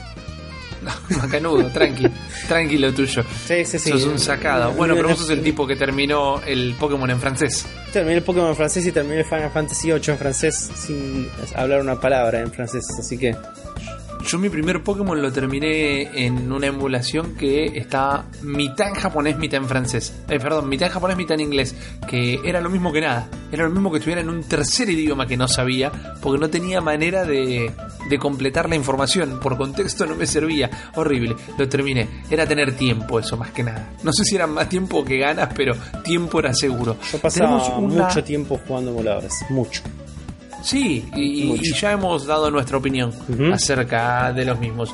Es tal vez una de las únicas variantes de la arqueología y del estudio y de la conservación de los videojuegos que existen en este momento. Porque en un primer momento no se pensaban para, para hacerlos durar, tampoco. Yo te voy a hacer durar la pregunta de eh, Mancilla Lucas, que no es el otro Mancilla Lucas, porque no solo el handle es distinto, sino que el icono es distinto. Tenemos dos Mancillas Lucas, man. Es, así ¿Cuál es se- el cerebro de la escúchame, bestia. ¿Cuántas son las posibilidades de que eso suceda? Una Ah, en porque lo, lo- 4 millones de personas. lo tengo que verificar de nuevo porque si no yo soy un, un salamer. Eh, pero te lo... Ah, no, era el otro era Lucas Villalba. No era, no era mancilla nunca, en ningún momento había sido mancilla, lo que tiene más sentido todavía. Pero bueno, básicamente lo que Lucas pregunta, oh la gente, esto no es tanto una pregunta, sino más que nada un pequeño juego de creatividad. Esto es el juego de crear el juego, que por algún momento el hashtag la bestia responde, me lo puso arriba de todos los cosos de hoy. Eh, bueno, esto, para hacer un poco de contexto y la gente que no está entendiendo nada, es un tweet viejo, pero que no se olvide nadie, porque se lo dije el otro día Juan y se lo dije el otro día a Ulises. eh, yo ya tengo mi juego, yo ya tengo mi juego con nombre, con mecánicas, con historia, con todo. Así que no se olviden, casi esto me lo puso el destino para recordarles que ustedes tienen que crear su propio juego para la Switch. Vos, ni- Juan, que estás acá, y Ulises, que me está escuchando. Yo no hice absolutamente nada de la tarea. Nada. Cero. Cero. No hice nada. Debería empezar a hacerlo. Vos sos el tipo que aprobaba solo por carisma. Que claramente. Claramente. Claramente. Pero no voy a llegar- va a llegar el día y la voy a romper. Y va a pasar eso. Eh, Va, va a pasar eso también. Va a pasar es eso. es verdad. Eh, Nicolás Gámez dice: Estoy jugando Breath of the Wild Wii U emulado en PC y anda de 10 puntos. ¿Soy mala persona? A veces la- los tweets que vienen se hilan a las cosas que nosotros veníamos diciendo con, con una precognitivez que mete miedo, man. ¿Está mal? Es, es más moralmente cuestionable cuando el juego es nuevo. No es que no lo podés conseguir, el Breath of the Wild. Sí. Eh, quizás es un tema de guita porque no tenés para comprarte una Switch o no tuviste una Wii U o es lo mismo porque también conseguir una Wii U ahora menos pero sale plata. Eh, pero el juego está disponible. Nosotros no está, o yo personalmente no voy a hablar por Juan, pero hemos hablado esto mil veces y sé lo que piensa mi amigo. No estamos en contra de la emulación para nada. No. ¿Sos mala persona por estar jugarlo? Tampoco. No, no sos mala persona. Eh, y es un juego que para mí, si te gustan los videojuegos, lo tenés que jugar el Breath of the Wild. Pero, digamos que si está dentro de tu alcance la versión original, no, no haría daño a nadie. Es más, ayudaría más antes que hacer daño. Yo creo que si este muchacho tiene realmente la capacidad de poder adquirir una Nintendo Switch, después de jugarlo emulado, lo va a querer jugar en Switch. Es así. Ah, eso es verdad también. Eso es verdad. Porque me imagino la experiencia en PC y la experiencia en, en Switch es un poco distinta. Hay algo, hay pequeños detalles en la experiencia de lo que es el Breath of the Wild en Switch que lo hacen particularmente único.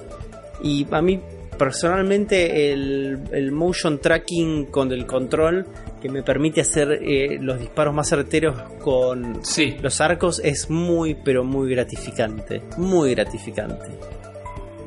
No, yo además, llevármelo a todos lados me cambió todo. eso Poder- está- cuando tenía ganas de jugar, ponérmelo a jugar donde se me cantara el upite, eh, me cambió todo. Yo porque ah. nunca más tuve que esperar. Yo aparte estoy teniendo una, una- un tipo de práctica muy muy puntual, muy mía con este juego, Ajá. es que estoy limpiando el mapa. Básicamente. Hmm. Estoy limpiando el mapa, no estoy avanzando absolutamente nada en el juego hasta que no limpio las regiones que voy destrabando el juego. Entonces a veces eh, lo que me permite a mí es hacerme, hacerme un, un shrine e irme a la cama. Es eso. Claro. Agarro ahí, hago Totalmente. uno, dos, llego a un punto, llego al otro punto, destrabo este templo, me hago del templo, hago el puzzle dentro del templo, hago la combate dentro del templo con el guardián o lo que mierda sea, y me voy a dormir. Me voy a dormir. Y se acabó. Sí, Entonces sí, es como. eso. eh, tiene eso. O sea, en PC no puedes hacer eso. No puedes prender la compu, eh, correr el emulador, jugar un poquito y después irte. Entonces con la práctica estoy teniendo yo, el hecho de que sea portable me viene al pelo. Sí, es una experiencia distinta. Lo dijimos mil veces, lo, lo voy a repetir, porque el público se renueva, nos enseñó la señora. Eh, parte de la experiencia en Switch no son los juegos que tiene y juegazos como el Zelda, sino es jugarlos en la propia consola. Y eso es algo que una consola no hacía hace un montón. Porque mal que mal, sacando sutilezas de lado, la Play 4 y la Xbox One es lo mismo, la Play 3 y la 360 es lo mismo. Hacía mucho que la consola no era lo que marcaba la diferencia en el mundo de las consolas de videojuegos. Y ahí es algo que te vas a estar perdiendo en el emulador. Y finalmente, Juan, la última pregunta de la noche con el hashtag La Bestia Responde. La única manera que nosotros respondamos estas que las nos señor muchos más y no nos no estamos leyendo porque no están usando el hashtag.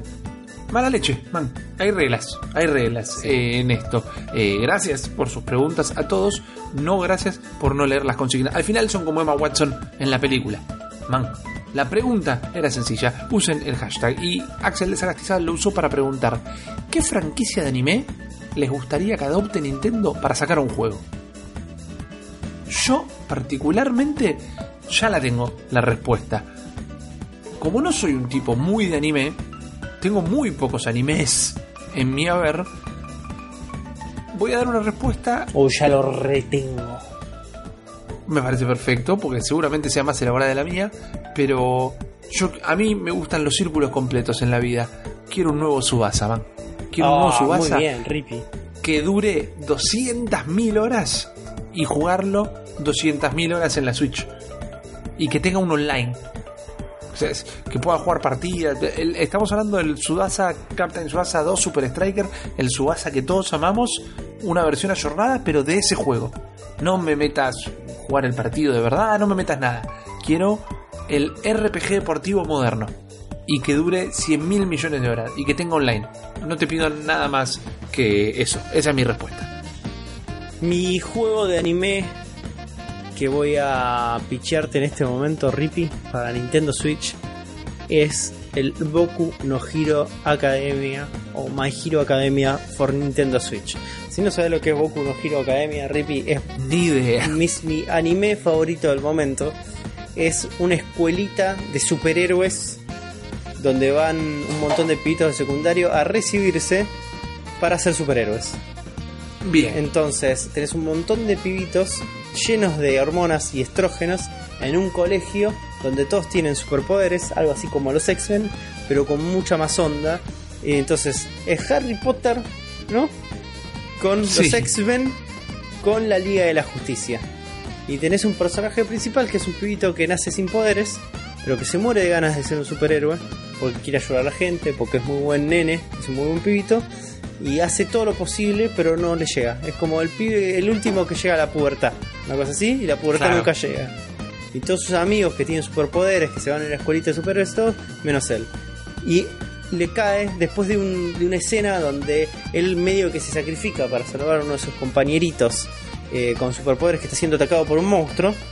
Eh, el héroe más grande del mundo lo ve, ve ese sacrificio que hace y decide, loco, vos vas a ser un superhéroe y yo voy a hacer posible que vos seas un superhéroe. Y ahí arranca la historia. Entonces tenés una escuela llena de pibes con superpoderes y yo lo que quiero de este juego es armar tu superhéroe, te armás un avatar de vos mismo, te metes en el colegio, interactúas con los personajes, armás tu propia liga, porque tenés eh, tu clase, ¿no? Es como tenés el octavo B, octavo C, octavo D, ¿no? Co- Algo medio persona. Exactamente, algo medio persona también. Y con tus compañeritos haces una liga de la justicia, salís a combatir contra el mal. Y podés decir si vos sos el líder, si el otro es el líder, no sé qué cosa. Por general el líder va a ser el protagonista, que estaría bueno que no seas vos, que vos seas como un personaje más. Que podés eh, decidir qué tipo de héroe vas a ser, qué tipo de poder vas a tener. ¿Cómo le dicen ellos? Kosei. Kosei le dicen al poder.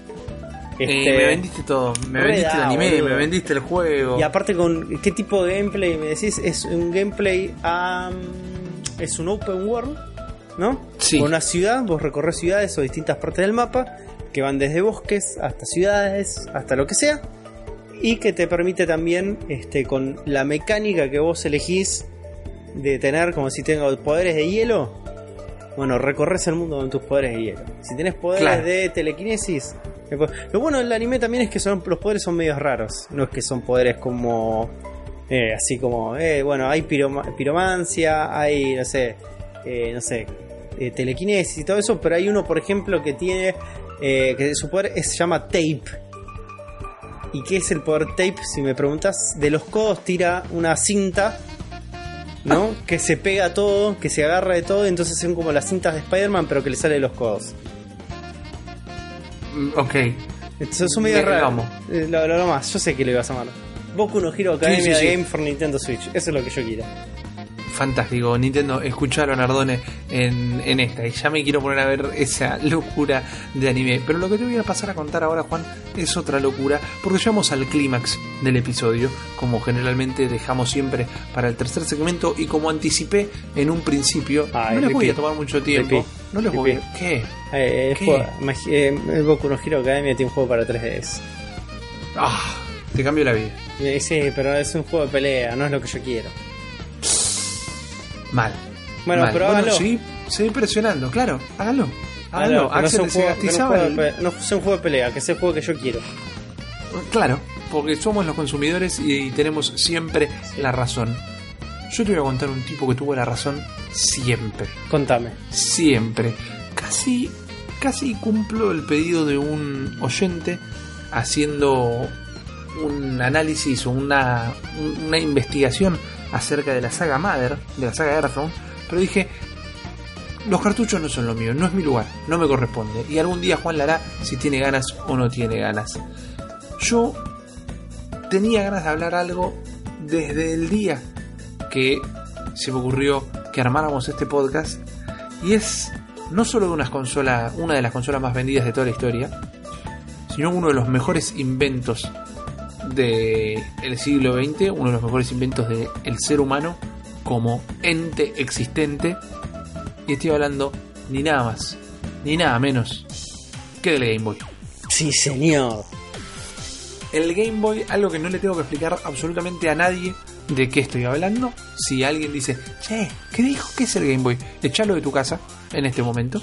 Eh, si no se fue porque estuviste la última hora y media escuchando un podcast eh, hablando dos horas hablando de Nintendo, echalo ahora porque no tiene nada que hacer.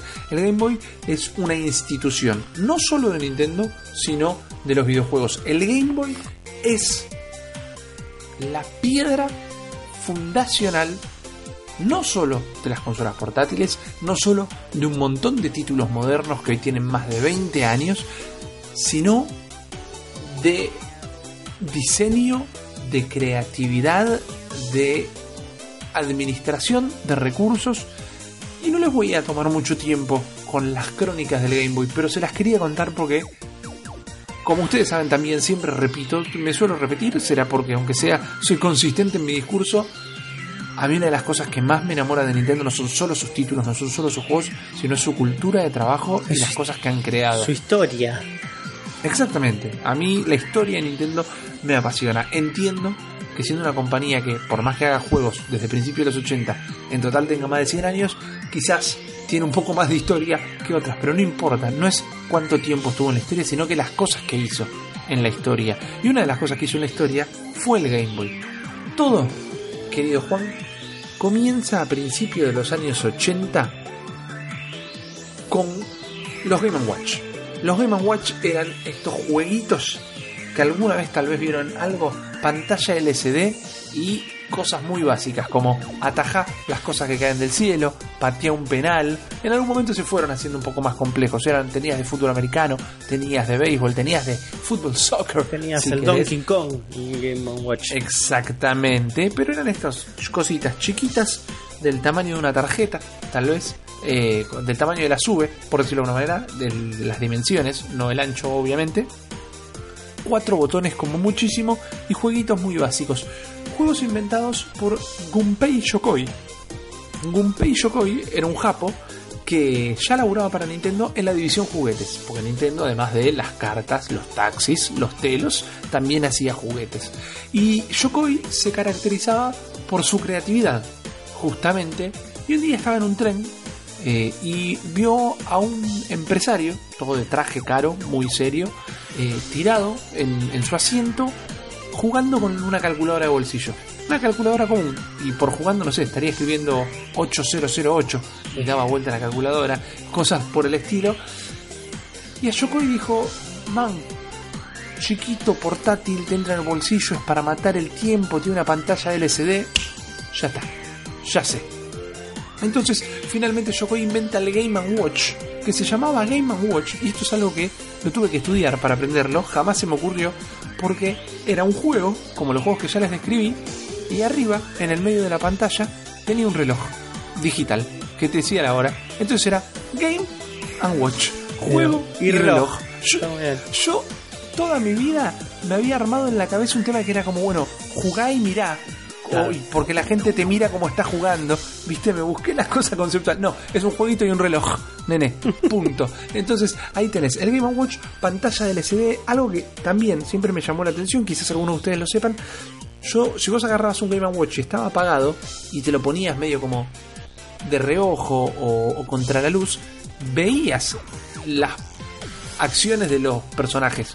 O sea, como que veías dónde se iba a parar el personaje si el juego estaba prendido. Esto es porque la pantalla de LCD estaba preimpresa. Y lo que hacía el juego cuando se activaba con su pilita de reloj era con un tema de contraste de luz realzar las figuras impresas y vos con los direccionales marcabas qué figura ibas a estar manejando en ese momento. La verdad que para la tecnología del momento era no solo avanzado, pero sino era bastante creativo. Era el mismo concepto eh, de las calculadoras utilizado para el juego. La Claro, misma tecnología, exactamente. exactamente la misma. Exacto. Pero un día, después de que salieron mm, eh, alrededor de 60 títulos distintos, este es el único dato que dudo de todo lo que les voy a contar. Hay lugares que afirman que salieron solo 59, hay lugares que afirman que salieron 60. Como la diferencia de un juego no cambia nada, digamos que salieron alrededor de 60 Game Watch distintos, que eran máquinas distintas, porque no es que vos le cambiabas el juego. Creo recordar, creo recordar que existían algunos Game Watch que tenían la pantalla dividida y tenías dos juegos en el Game Watch, pero no es que cambiabas de un juego al otro, porque como les decía, las pantallas estaban preimpresas. Entonces salieron todos estos juegos y más o menos al 86, luego del lanzamiento de la NES, luego de que Mario conquistara el mundo, en Nintendo dicen, che, Yokoi, eh, ¿por qué no agarramos el Game Watch pero le ponemos la posibilidad de poder cambiar los cartuchos y la fuerza, la potencia que tiene la NES. Y yo me imagino, no sé japonés, pero la respuesta haber sido, dale boludo, lo rehacemos, nos ponemos a hacerlo allá. Y se pusieron a laburar en un equipo donde estaba Yokoi, no es él quien está acreditado por la creación del Game Boy, era parte del equipo, obviamente, porque parte de hacer el Game Boy también fue rediseñar el Game Watch, o sea, agarrar lo que ya funcionaba, agarrar lo que funcionaba de la NES y transformarlo en una sola consola. No sé si alguna vez vieron un Game Boy original, es medio un bodoque, es, es grandecito, es grueso, es un ladrillito hermoso Ladrillito blanco. que Exactamente, que nos hace acordar un poquito a los primeros celulares también, ¿no? El tema del tamaño, lo pesado, la tecnología que tiene. Esto era un rectángulo gris una pantallita verde, tenías el botón para prenderlo y apagarlo, tenías un control de volumen con una ruedita, tenías otra ruedita que era el contraste de la pantalla, porque como no tenía retroiluminación, que esto fue también un gran problema que eh, castigó bastante a la Game Boy Advance, vos podías manejar el contraste dependiendo de la luz externa y así veías mejor la pantalla. Tenía un conector para una batería que se vendía por separado y que te permitía darle mayor vida a las cuatro pilas AA que si no le tenías que meter y eh, un jack de auriculares, algo que para la época estamos hablando más o menos. Esto salió, el Game Boy termina saliendo en el 89, eh, si no me equivoco, pero más o menos eh, el Walkman no había salido hace tanto. y vos tenías este jack para auriculares, que generalmente no se habla de esto cuando se habla de Game Boy. Y finalmente el conector para el cable Link, que era esto para poder jugar eh, multijugador eh, en Tetris en su momento en el Pokémon o lo que se les ocurra. ¿Qué pasa? Los controles eran como los del Game Watch, pero con la inclusión de la cruceta. Y vos ahí me vas a decir, Rippy, yo, que soy alto conocedor de Nintendo, te puedo decir que la cruceta existía de antes. Por ejemplo, de la NES. Sí, pero la cruceta no solo es un invento de Nintendo también, sino que es un, in- un invento de Yokoi, justamente, Capo. que cu- cuando estaba diseñando los Game Watch, un día le dijeron, man, el Donkey Kong está rompiendo todo, ¿por qué no te haces un Game Watch del Donkey Kong? Y el flaco dijo, sí, obvio, lo recontra hacemos. Pero antes los Game Watch solo se, imagen- se manejaban en el axis X, es decir, en el horizontal. Te movías para la derecha o para la izquierda. Claro, en Donkey un Kong, botón para saltar nada más. exacto. En Donkey Kong tenías que ir para arriba y para abajo también. Entonces acá es donde eh, Yokoi se puso a pensar, se puso a pensar, se puso a pensar qué carajo hago. Y lo primero que hizo para poder moverse en el Axis Y fue poner un mini joystick. O sea, estamos hablando de una palanca como la de los arcade, pero chiquitita. Salía hacia arriba y tenía una pelotita para que pudieras agarrar. Pero esto tenía dos problemas. O tres, por decirlo de alguna manera. Primero era incómodo, porque te eh, Claro. hacías mierda la mano. Te agarraba un túnel carpiano asesino. Y se rompía. Segundo, claro, tampoco era eh, preciso. No eran precisos los cuatro movimientos con ese joystick, pero partiendo de la base del diseño, cuando vos tenés una protuberancia, no puedes cerrar la tapita. Porque muchos Game Watch se cerraban como un librito. Entonces no iba directamente. Y Con el diseño y la, reemplazo, el- la- la funcionalidad Sí, original del Game Watch. Exactamente, con la búsqueda portátil de, del Game Watch. Exacto.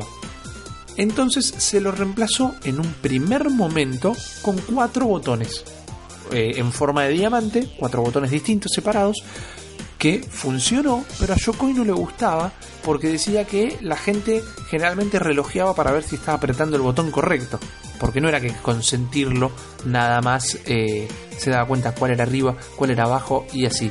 Entonces un día, ¿Cómo incorporamos eso ya, boludo? Es terrible. viste, Lo es que lo incorporamos gracias, pero lo incorporamos gracias a Yokoi, porque a él se le ocurrió la cruceta, o lo que todo el mundo llama D-pad, que él lo llamó Pluspad, porque él no lo vio como una cruz direccional, sino que lo vio como el signo de más de la matemática. Entonces el Pluspad era un círculo de plástico, imagínense una moneda de 25 centavos de plástico, con la cruceta impresa arriba, y por el lado de abajo, lo que está dentro del joystick, tiene una pelotita en el medio, que es lo que le hace poder pivotear para ideal para cuatro direcciones, idealmente eh, ocho. Cuando no en ese momento, porque eh, la cruceta estaba como salía alrededor del plástico. Vos no tenías el círculo entero como tenemos ahora en muchas consolas. El tema es que esta forma de cruz de poder seguir, si vos tienes una cruceta cerca ahora, síganla con el dedo. Vos sabés cuando está yendo de la izquierda a la derecha y de arriba hacia abajo, o de la izquierda hacia abajo y todas las combinaciones posibles, porque seguís dentro del mismo control. Entonces eso es lo que hizo que los controles se transformaran intuitivos. Cuando fueron a sacar la NES, probaron con otros controles y saltó un flaquito y dijo, man, usemos la cruceta de Yokoi, no seamos boludos, que está buenísima. Y la incorporaron en el control del Family y luego en el Game Boy. Un detalle es que Yokoi jamás la patentó. ¿Es open la patentaron. No es open, sí, no. Nunca la patentó y cuando iban a sacar el Game Boy saltó uno, un, un- un buen empleado de Nintendo dijo, boludo, patentemos esto urgente porque lo va a empezar a usar todo el mundo y igual echa la ley, echa la trampa. Ustedes van a decir, pero Rippy, había cruceta en Sega, habría cruceta en un montón de cosas y sí, es verdad, eh, pero lo que hacían era cambiar levemente el diseño para no infringir la patente. Por ejemplo, la cruceta de Sega es la misma moneda de 25 centavos de plástico para que se la imaginen, no es una moneda en ningún momento, tiene la cruceta por arriba, pero abajo, en lugar de tener la pelotita, la pelotita está en el cuerpo del control. Entonces Ah. el efecto es el mismo, pero el diseño no es el mismo. Entonces así tenían su propia eh, patente. Después la cruceta de la primer Play tenía, eh, en lugar de tener el botón en el control, tenía, un, una, tenía una pelotita para cada dirección. Entonces eso te da como también una amplitud de casi eh, 8 o 16 en el mejor de los casos direcciones. Y así fue variando. En el 89 patentan la cruceta, pero en el 2007, Juan, se vence la patente y ahora es de utilización libre. Entonces no es que es open source, pero ya la puede usar cualquiera, el diseño exacto patentado por Nintendo en ese momento. Pero ¿qué pasó? Le ponen la cruceta al Game Boy eh, y el Game Boy ya es medio como lo mejor de dos mundos. Lo mejor de Game Watch, lo mejor de la NES y lo que lo definía, lo que definía el Game Boy realmente, era la pantallita de LCD. El primer instinto que van a tener todos es recordarla como una cagada. Por esto que decíamos, ¿no? Porque no tenía backlight, por, por los colores. Pero la verdad que la pantalla LCD del Game Boy fue una decisión estratégica que cuando yo les cuente por qué, van a notar que era la mejor pantalla que podía llegar a tener.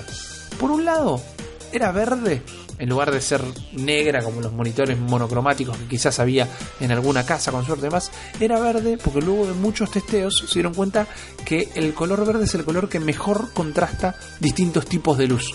Entonces, si era verde, iba a ayudarte que si estabas con poca luz, con mucha luz, con luz natural, con luz artificial, pudieras ver la pantalla de todas maneras. Pero al margen de eso, no es que no era de color porque no tenían la, la, tecnología para hacerla de color. Podían hacerla de color sin ningún problema. Pero ¿cuál era la decisión? Hacerla un material barato para que la consola fuera barata claro. y poder vender más consolas. Entonces de esta manera priorizaron eh, el, la materia prima para luego poder bajar el precio de la consola y de esta manera poder vender. Más allá de eso, poner una pantalla color iba a precisar más pilas y aún así con más baterías se iban a agotar más rápido. Estamos hablando en esa época que la Game Boy, o sea, la inicial llevaba cuatro pilas, a diferencia del Correcto. color o de las versiones más slim que vinieron en posterior, que ya llevaban dos. Exacto, pero al Game Boy Color ya la tecnología de, de, de, transistores y chips había evolucionado bastante. Pero para ponerte un ejemplo de la época, por ejemplo, eh, y valga la redundancia, el Game Boy, como vos bien decías, tenía cuatro pilas AA y duraba entre 10 y 14 horas. Pero por ejemplo, el Game Gear, el Game Gear de Sega, usaba 6 pilas AA uh -huh. y duraba 5 horas. Porque la pantalla color se chupaba todo eso. Entonces Nintendo directamente apuntó a, a ese tipo de pantalla, a ese tipo de plástico, a ese tipo de controles y hizo una consola que si la tengo que comparar con algo era una heladera 100 porque te iba a durar toda la vida. Es si cierto. vos tenés una Game Boy y la cuida que está funcionando, man, vos y yo y Uli y la gente que tuvo alguna vez la fortuna de viajar vio en Nueva York en la tienda de Nintendo un Game Boy que durante la guerra del Golfo le explotó una granada encima y sigue funcionando. Lo tienen enchufado corriendo. Todo quemado, eh, todo carcomido, todo derretido, pero sigue funcionando porque estaba hecho como una heladera Exactamente, viste, si Indiana Jones se puede meter adentro de un Game Boy y sobrevivir a una explosión nuclear. No sobrevive a esa película mala, pero sí sobrevive a la explosión nuclear. Entonces, ¿qué pasa? La mandamos al mercado, el Game Boy, con un interesante e inteligente planteo de marketing. De entrada, el tag de la consola era Now you're playing with power. Portable Power, subiéndose a, al eslogan de, de, la NES, pero remarcando que era portátil la consola. Pero mirá si Nintendo se había adelantado algo, mirá si eran unos adelantados que se adelantaron a sí mismo, porque la comunicación del Game Boy era lo mismo que en el futuro fue la comunicación de la Wii. El Game Boy era una consola para toda la familia. El Game Boy era una consola que no tenía complejidad de uso, que tenía títulos para todo tipo de público y que la podía usar el nene en el auto o en la cama o llevársela al colegio y la podía usar también el padre eh, cuando volvía del laburo en el bondi o en el tren. Esa era la amplitud de oferta y la amplitud de target de la Nintendo Game Boy. Y le funcionó muy bien. Pero ¿qué pasa? Las consolas siempre están definidas por los juegos. Los juegos de Wii hay algunos que son legendarios, pero son realmente los menos. Pero eso no fue el caso del Game Boy. No, aparte el, el salió Game Boy, el, juego, perdón. el juego más emblemático de la historia de los videojuegos.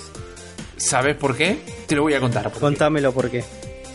Minoru Arakawa, el presidente de Nintendo of America del momento, por más que era completamente un japo, que lo pusieron en, en ese puesto, estaba en una convención de arcades y vio un juego ruso inventado por un matemático, que luego el Kremlin le sacó los derechos y, Y nunca acá, le dio y el mango. y acá Sergio cambia todo la OST de, de esta Sí. sección y empieza pa para va para va para va para va para va para va pa pa pa Pa, Exactamente, porque el juego era el contra. No, eh, Arakawa vio en una convención de arcades el Tetris.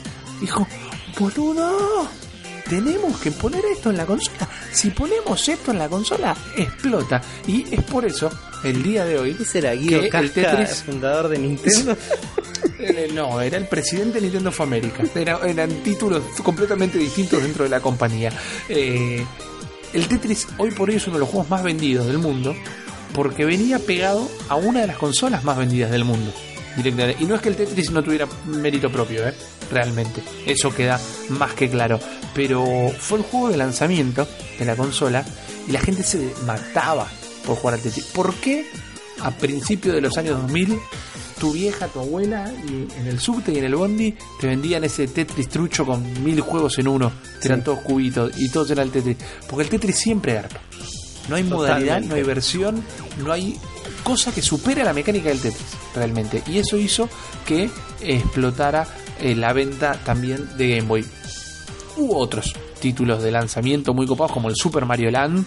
eh, en Game Boy nace Wario. Game Boy tuvo un montón de títulos personales. Y ahí fue cuando fue creciendo hasta llegar directamente a la fama. El primer año, el primer año de Game Boy, o sea del 89 al 90, vendió un millón de consolas. Hoy quizás nos parece poco. Hoy un millón de consolas puede vender un buen juego. Un GTA en un mes te vendió más de un millón de juegos. Nada más. La Switch en dos meses vendió más de dos millones de consolas. Y mejor dicho, en un mes vendió eso, pero nos anunciaron a los dos meses. Así que de acá, yo calculo que el próximo número de ventas lo van a anunciar en la 3, en la E3, supuestamente, y ahí veremos qué es. Pero, por ejemplo, PlayStation tiene metida como 60 millones de consolas en el mundo, pero el gaming no estaba tan instalado como está instalado hoy. Recuerden que venimos de la debacle de los videojuegos del 84, así que en solo del 85 al 89 en 4 años Nintendo revolucionó el mercado con la NES y con la Game Boy, con la Game Boy, perdón, perdón la dislexia. Entonces, en el primer año meten un millón de consolas.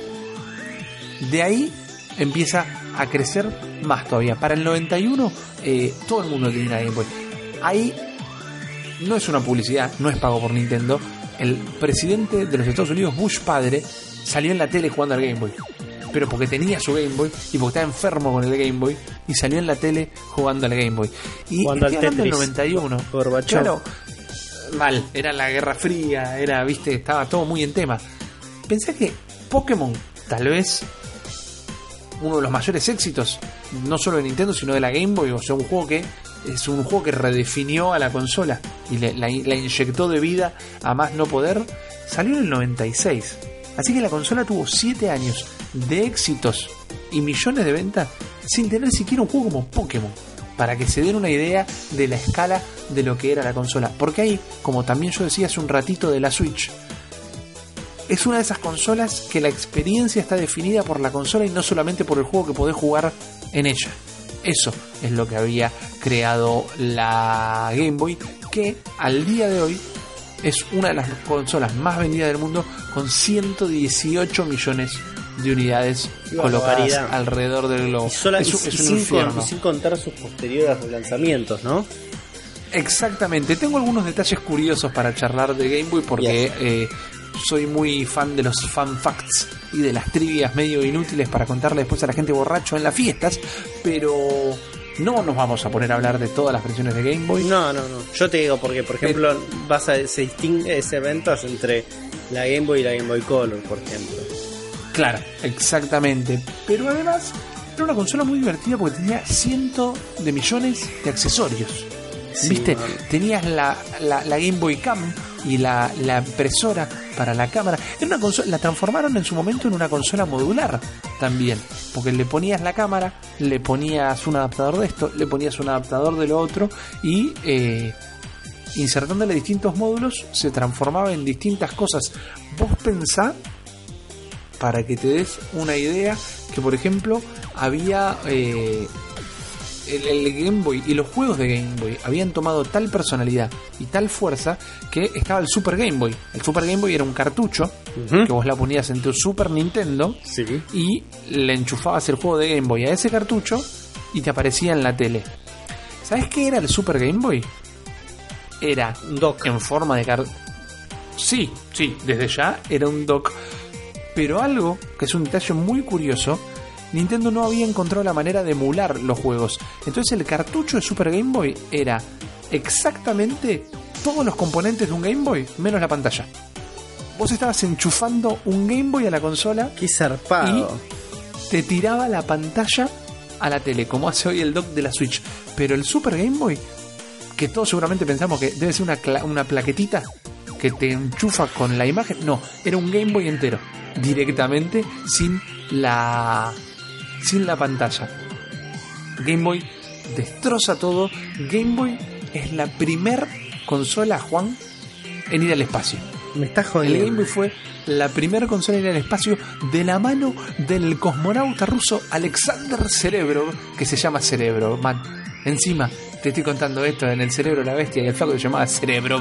Eh, Alexander Cerebro se llevó la Game Boy al espacio y esa Game Boy que fue vendida en una subasta en el año 2011 le dio 3.000 vueltas a la Tierra. ¿Qué Hay algunas declaraciones Tetris. No, tenía un juego de. Tenía un juego de. De deportes. Porque al Faco le gustaban mucho los deportes. Y en una declaración, en una notita escrita, decía algo así como: Alexander disfruta los juegos de deportes. A Alexander le gusta el fútbol y la natación. Y jugó muchos juegos de deportes en la Game Boy. Y esa nota vino con la Game Boy que se vendió en la subasta. O sea, un colector no solo se compró la Game Boy que estuvo en el espacio, sino con la notita de Alexander Cerebro, uno de nuestras nuevas mascotas de este programa, porque de ahora en más, cada vez que hable en voz de ruso, voy a ser Alexander Cerebro. Pero, exacto. Te hablaba de la, la Game Boy Cam. Que vos sacabas fotos Sí. en una definición horrible y las imprimías en una calidad espantosa. Se había Después adelantado con la- eso, man.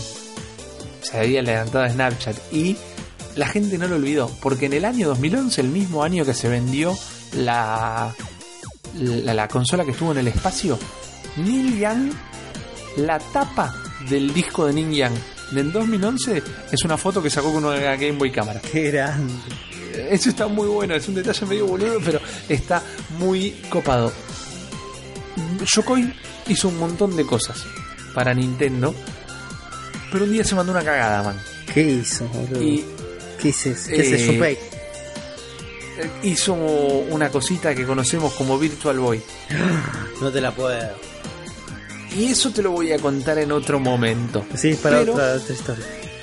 es para otra historia, pero lo que sí te puedo contar es que ahí empezó a pudrirse la relación con Nintendo, pero por un previo acuerdo de hacer un laburo más, por un tema de contrato, se fue de Nintendo con un gran pequeño regalo, un gran pequeño laburo, un gran pequeño diseño, que fue el Game Boy Pocket. Ese Game Boy chiquitito, Sí. plateadito, hermoso. Hay distintos colores que- igual. Sí, sí, sí, sí. El, el original fue el... A ver, salió directamente en colores, pero el, que, el de las publicidades y demás era el plateado. Y hoy por hoy inclusive se consiguen casi de llaveros, esos. Pero es una gran consolita. Y entonces ahí Yokoi deja la Pero empresa, para, para, se te- pone su... ¿estás hablando del Pocket o del micro? No, del Pocket, Ah, no del micro. El micro es el micro era eh, horizontal. Horizontal, exactamente. el, el Pocket era Era el tamaño del el Game Boy Color. Boy lo que iba a Claro, sí, no, sí, y un poquito menos también. También le faltaba un poquito de, de jugo, pero la verdad que era una, es una gran consola de colección. Entonces, Yokoi se va de Nintendo, se pone su propia empresa Hizo algunas portátiles, hizo una portátil para Bandai Namco, por ejemplo. Bandai Namco, si no lo saben hoy por hoy, tiene la licencia de Tamagotchi. Y no es que tenés un Tamagotchi, sino que hay un montón, hay toda una familia de Tamagotchicitos. Si querés, cada uno te tiene que comprar un Tamagotchi por separado, que básicamente es una portátil, eh, y eh, básicamente es un Game Watch también. Eh, hizo algunas, algunas portátiles para otras compañías y nunca rompió la relación con Nintendo porque lo seguían llamando y laburaba de consultor externo para todas las consolas, porque era un tipo muy muy valioso, o al menos lo fue hasta el año 1997, donde pasó un auto y lo hizo mierda. No, me estás jodiendo. Y- no, posta. Es que en un accidente de tránsito aparentemente bastante jodido, Yokoi perdió la vida, lo que no solo lo eleva directamente a estatus de leyenda, aún siendo el título que no está, el tipo que no está acreditado por haber sido él el encargado de crear el Game Boy, sin él no existía el claramente. Game Boy. Y en el año 2007, en una ceremonia, Nintendo lo nombró. Perdón que no recuerdo el título en este momento, pero eh, póstumo a su muerte, luego de su muerte, lo nombró Capu di Tutti Capi. eh, la mitad de todo esto es tuyo y es como un icono dentro de, de la empresa, como más que merecidamente también tendría que haberlo sido en vida, porque la Game Boy es lo más Yo te, grande. yo te quiero meter hay. un priete Por favor. antes de que termines. Tengo dos detalles de los accesorios que se utilizaban para eh, la Game Boy que necesito saber Sí. quiénes son los arquitectos detrás de eso. Uno es la, la printer de Nintendo, ¿no? Sí, donde justamente vos habías hablado del accesorio de la cámara. Eh, el accesorio de la cámara al mismo tiempo podías querer un accesorio que era una impresora, era que todo lo que vos hacías con la camarita lo podías imprimir y algunos juegos, incluso el Link's Awakening y un Pokémon, tenía momentos donde podías imprimir eh, partes del juego. Entonces tenías un Pikachu re simpático y lo podías imprimir. Sí. Y en Link's Awakening podías eh, imprimir las fotitos que se sacaban dentro del juego. Porque tenía sectores como panorámicos del juego que lo que te hacía en realidad era ponerte una grafiquita de Link haciendo eh, el símbolo de la paz con un personaje Sí. y eso lo podías imprimir. ¿Quién es el creador de eso? Eh, me estás poniendo en un priete Te como un bien lo dijiste porque sí, no, no tengo el dato. ¿Quién era? No tengo ni idea, es una pregunta sincera. Ah, me estabas preguntando. Ah, pensé que me estabas haciendo una gran gambeteada. no, no, no, no. eh, es una pregunta no, totalmente eh, sincera.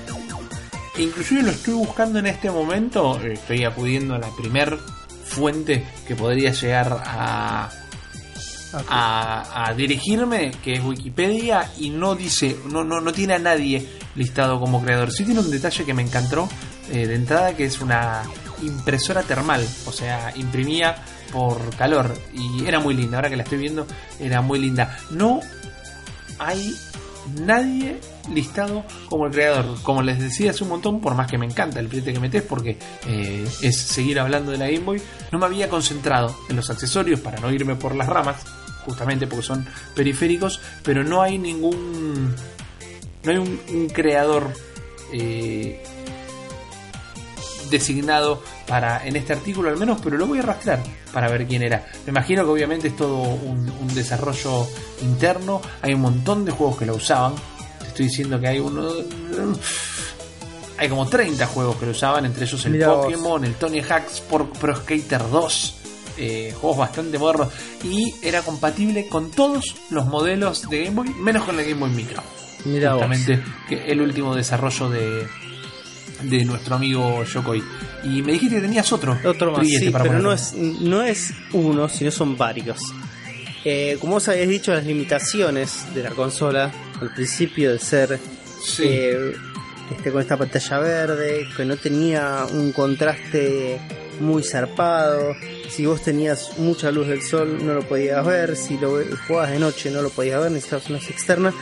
Hizo que se empezaron a desarrollar cierto tipo de periféricos que se le Sí. ponían como si fuera una especie de armadura a la Game Boy. Sí. Y entre ellas son Y que la transformaban en un Megazord. Exactamente, linternas que Ajá. van desde linternas externas con sus propias pilas hasta unas especies de linternas que se conectaban en lo que era la salida del cable Link para vos poder Correcto. y, y chupaban la este, batería de las pilas de tu consola y lupas que era como una especie de armazón que se le ponía encima para magnificar la imagen Sí, si le ponías todo era prácticamente imposible sostenerla en las manos. sí pesadísima y aparte como cómo jugás con toda esa mierda encima Era, era, inclusive creo que hasta tenía un case que le podías poner Es como para hacerla más resistente a golpes y demás. Y ahí sí, ya estabas hablando que tenías el, el equivalente a una caja de herramientas de plástico en la mano. totalmente Eh, pero le pero ahí está donde antes también comentaba que era como muy modular. Vos le podías seguir eh, agregando cosas. ¿Te querés sentir viejo? Porque me quedé, me quedé caliente con eh, encontrar el creador de, de la Game Boy Printer. Sigo sin hacerlo. Pero yo no sé si a vos el viejazo te afecta como a mí. Pero la Game Boy Printer se siguió vendiendo hasta el 2001. Para mí era algo que estaba recontra perdido en los anales de los 90, pero no, para el 2001 se seguía vendiendo. Y por más que nunca tuvo mucho interés del público, eh, recién ahí dijeron, bueno, ya fue. Pero yo en el 2001 ya tenía varios pelitos en las bolas, o sea, era un huevón grande y, y no, no tenía tan presente como que en ese momento se seguía vendiendo. También es una realidad dura de los argentinos que en los 90 una Game Boy acá era una rareza. Sí. Una completa rareza. Bueno, ¿sabes cuál fue mi primer encuentro con una Game Boy? Esto lo quería contar y llegamos de manera muy orgánica. Yo estaba en la costa, quienes quienes recuerden el capítulo de la review de Breath of the Wild, conté que yo iba siempre de vacaciones al mismo pueblito, un pueblito que se llama Mar del Sur, alejado de todo, no había nadie. Y la modalidad de mis viejos, que ahora que la pienso era medio arriesgada, pero bueno, eran otras épocas, era que íbamos al lugar y de ahí íbamos a la inmobiliaria del lugar y ahí veíamos que había para alquilar. Pero íbamos con las valijas, con todo lo Claro, te tirabas el lance Claro, el tema es que eh, estábamos viendo una casa y te mostraban, ¿viste? Te mostraban los cuartos, la cocina, bla, bla, bla, bla, bla. Eh, casa de costa, imagínense. Y en una habitación, que sería la habitación de los hijos de los dueños de la casa, en una mesita de luz, yo abrí un cajón y había una Game Boy, había una Game Boy, la original, la grandota, enorme, que primero, lo primero que les puedo decir es que yo no tenía la más puta idea que era porque no, no, no teníamos tanta comunicación. Te estoy hablando que yo era un pibe, te estoy hablando 91, 92 como mucho. Y eh, mi hermano me empezó a explicar qué era. Yo dije, wow, boludo, no te lo puedo creer. Y viste que yo la, la toqueteé, la aprendí un poquito y la volví a poner ahí porque no, hoy era, por hoy, no era tuya quizá- y por ahí No, y un montón quizá- de plata Uf, mal. Y quizás hoy viajaría en el tiempo y me diría a mí mismo, robátela. Pero fue como recontra eh, de casualidad mi primera experiencia con, con una Game Boy. Además, esa es la Game Boy original, original, te estoy hablando. El mamotreto gris. Después, cuando pude tener una, ya era la Game Boy. eh, el modelito transparente de color, todo muy lindo, que también lo amo. Porque Game Boy Color es otro consolón.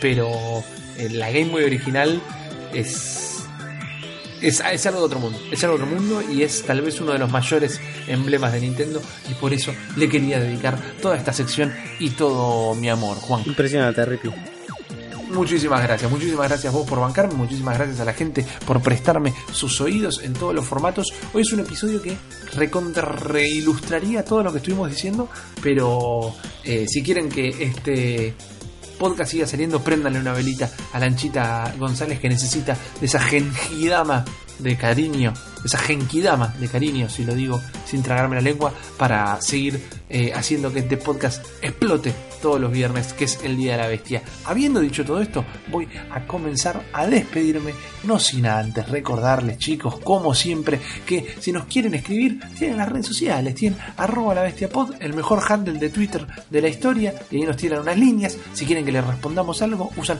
hashtag la bestia, po- eh, la bestia responde, numeral la bestia responde directamente. Nos quieren mandar un mail, nos quieren decir, chicos, les van a estar llegando unas estampillas de Nintendo.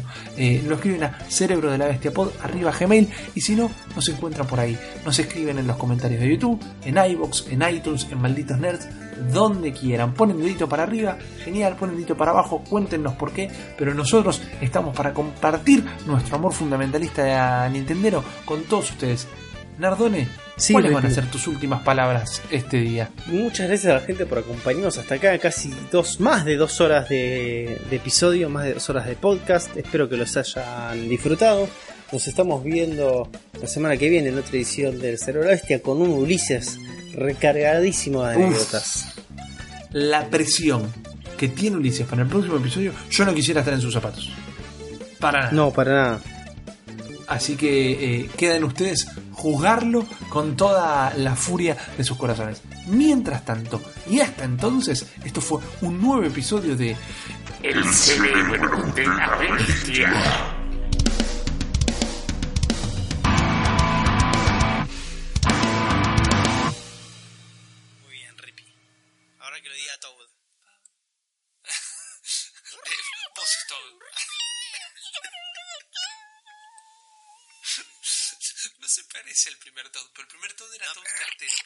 Eso no se parece.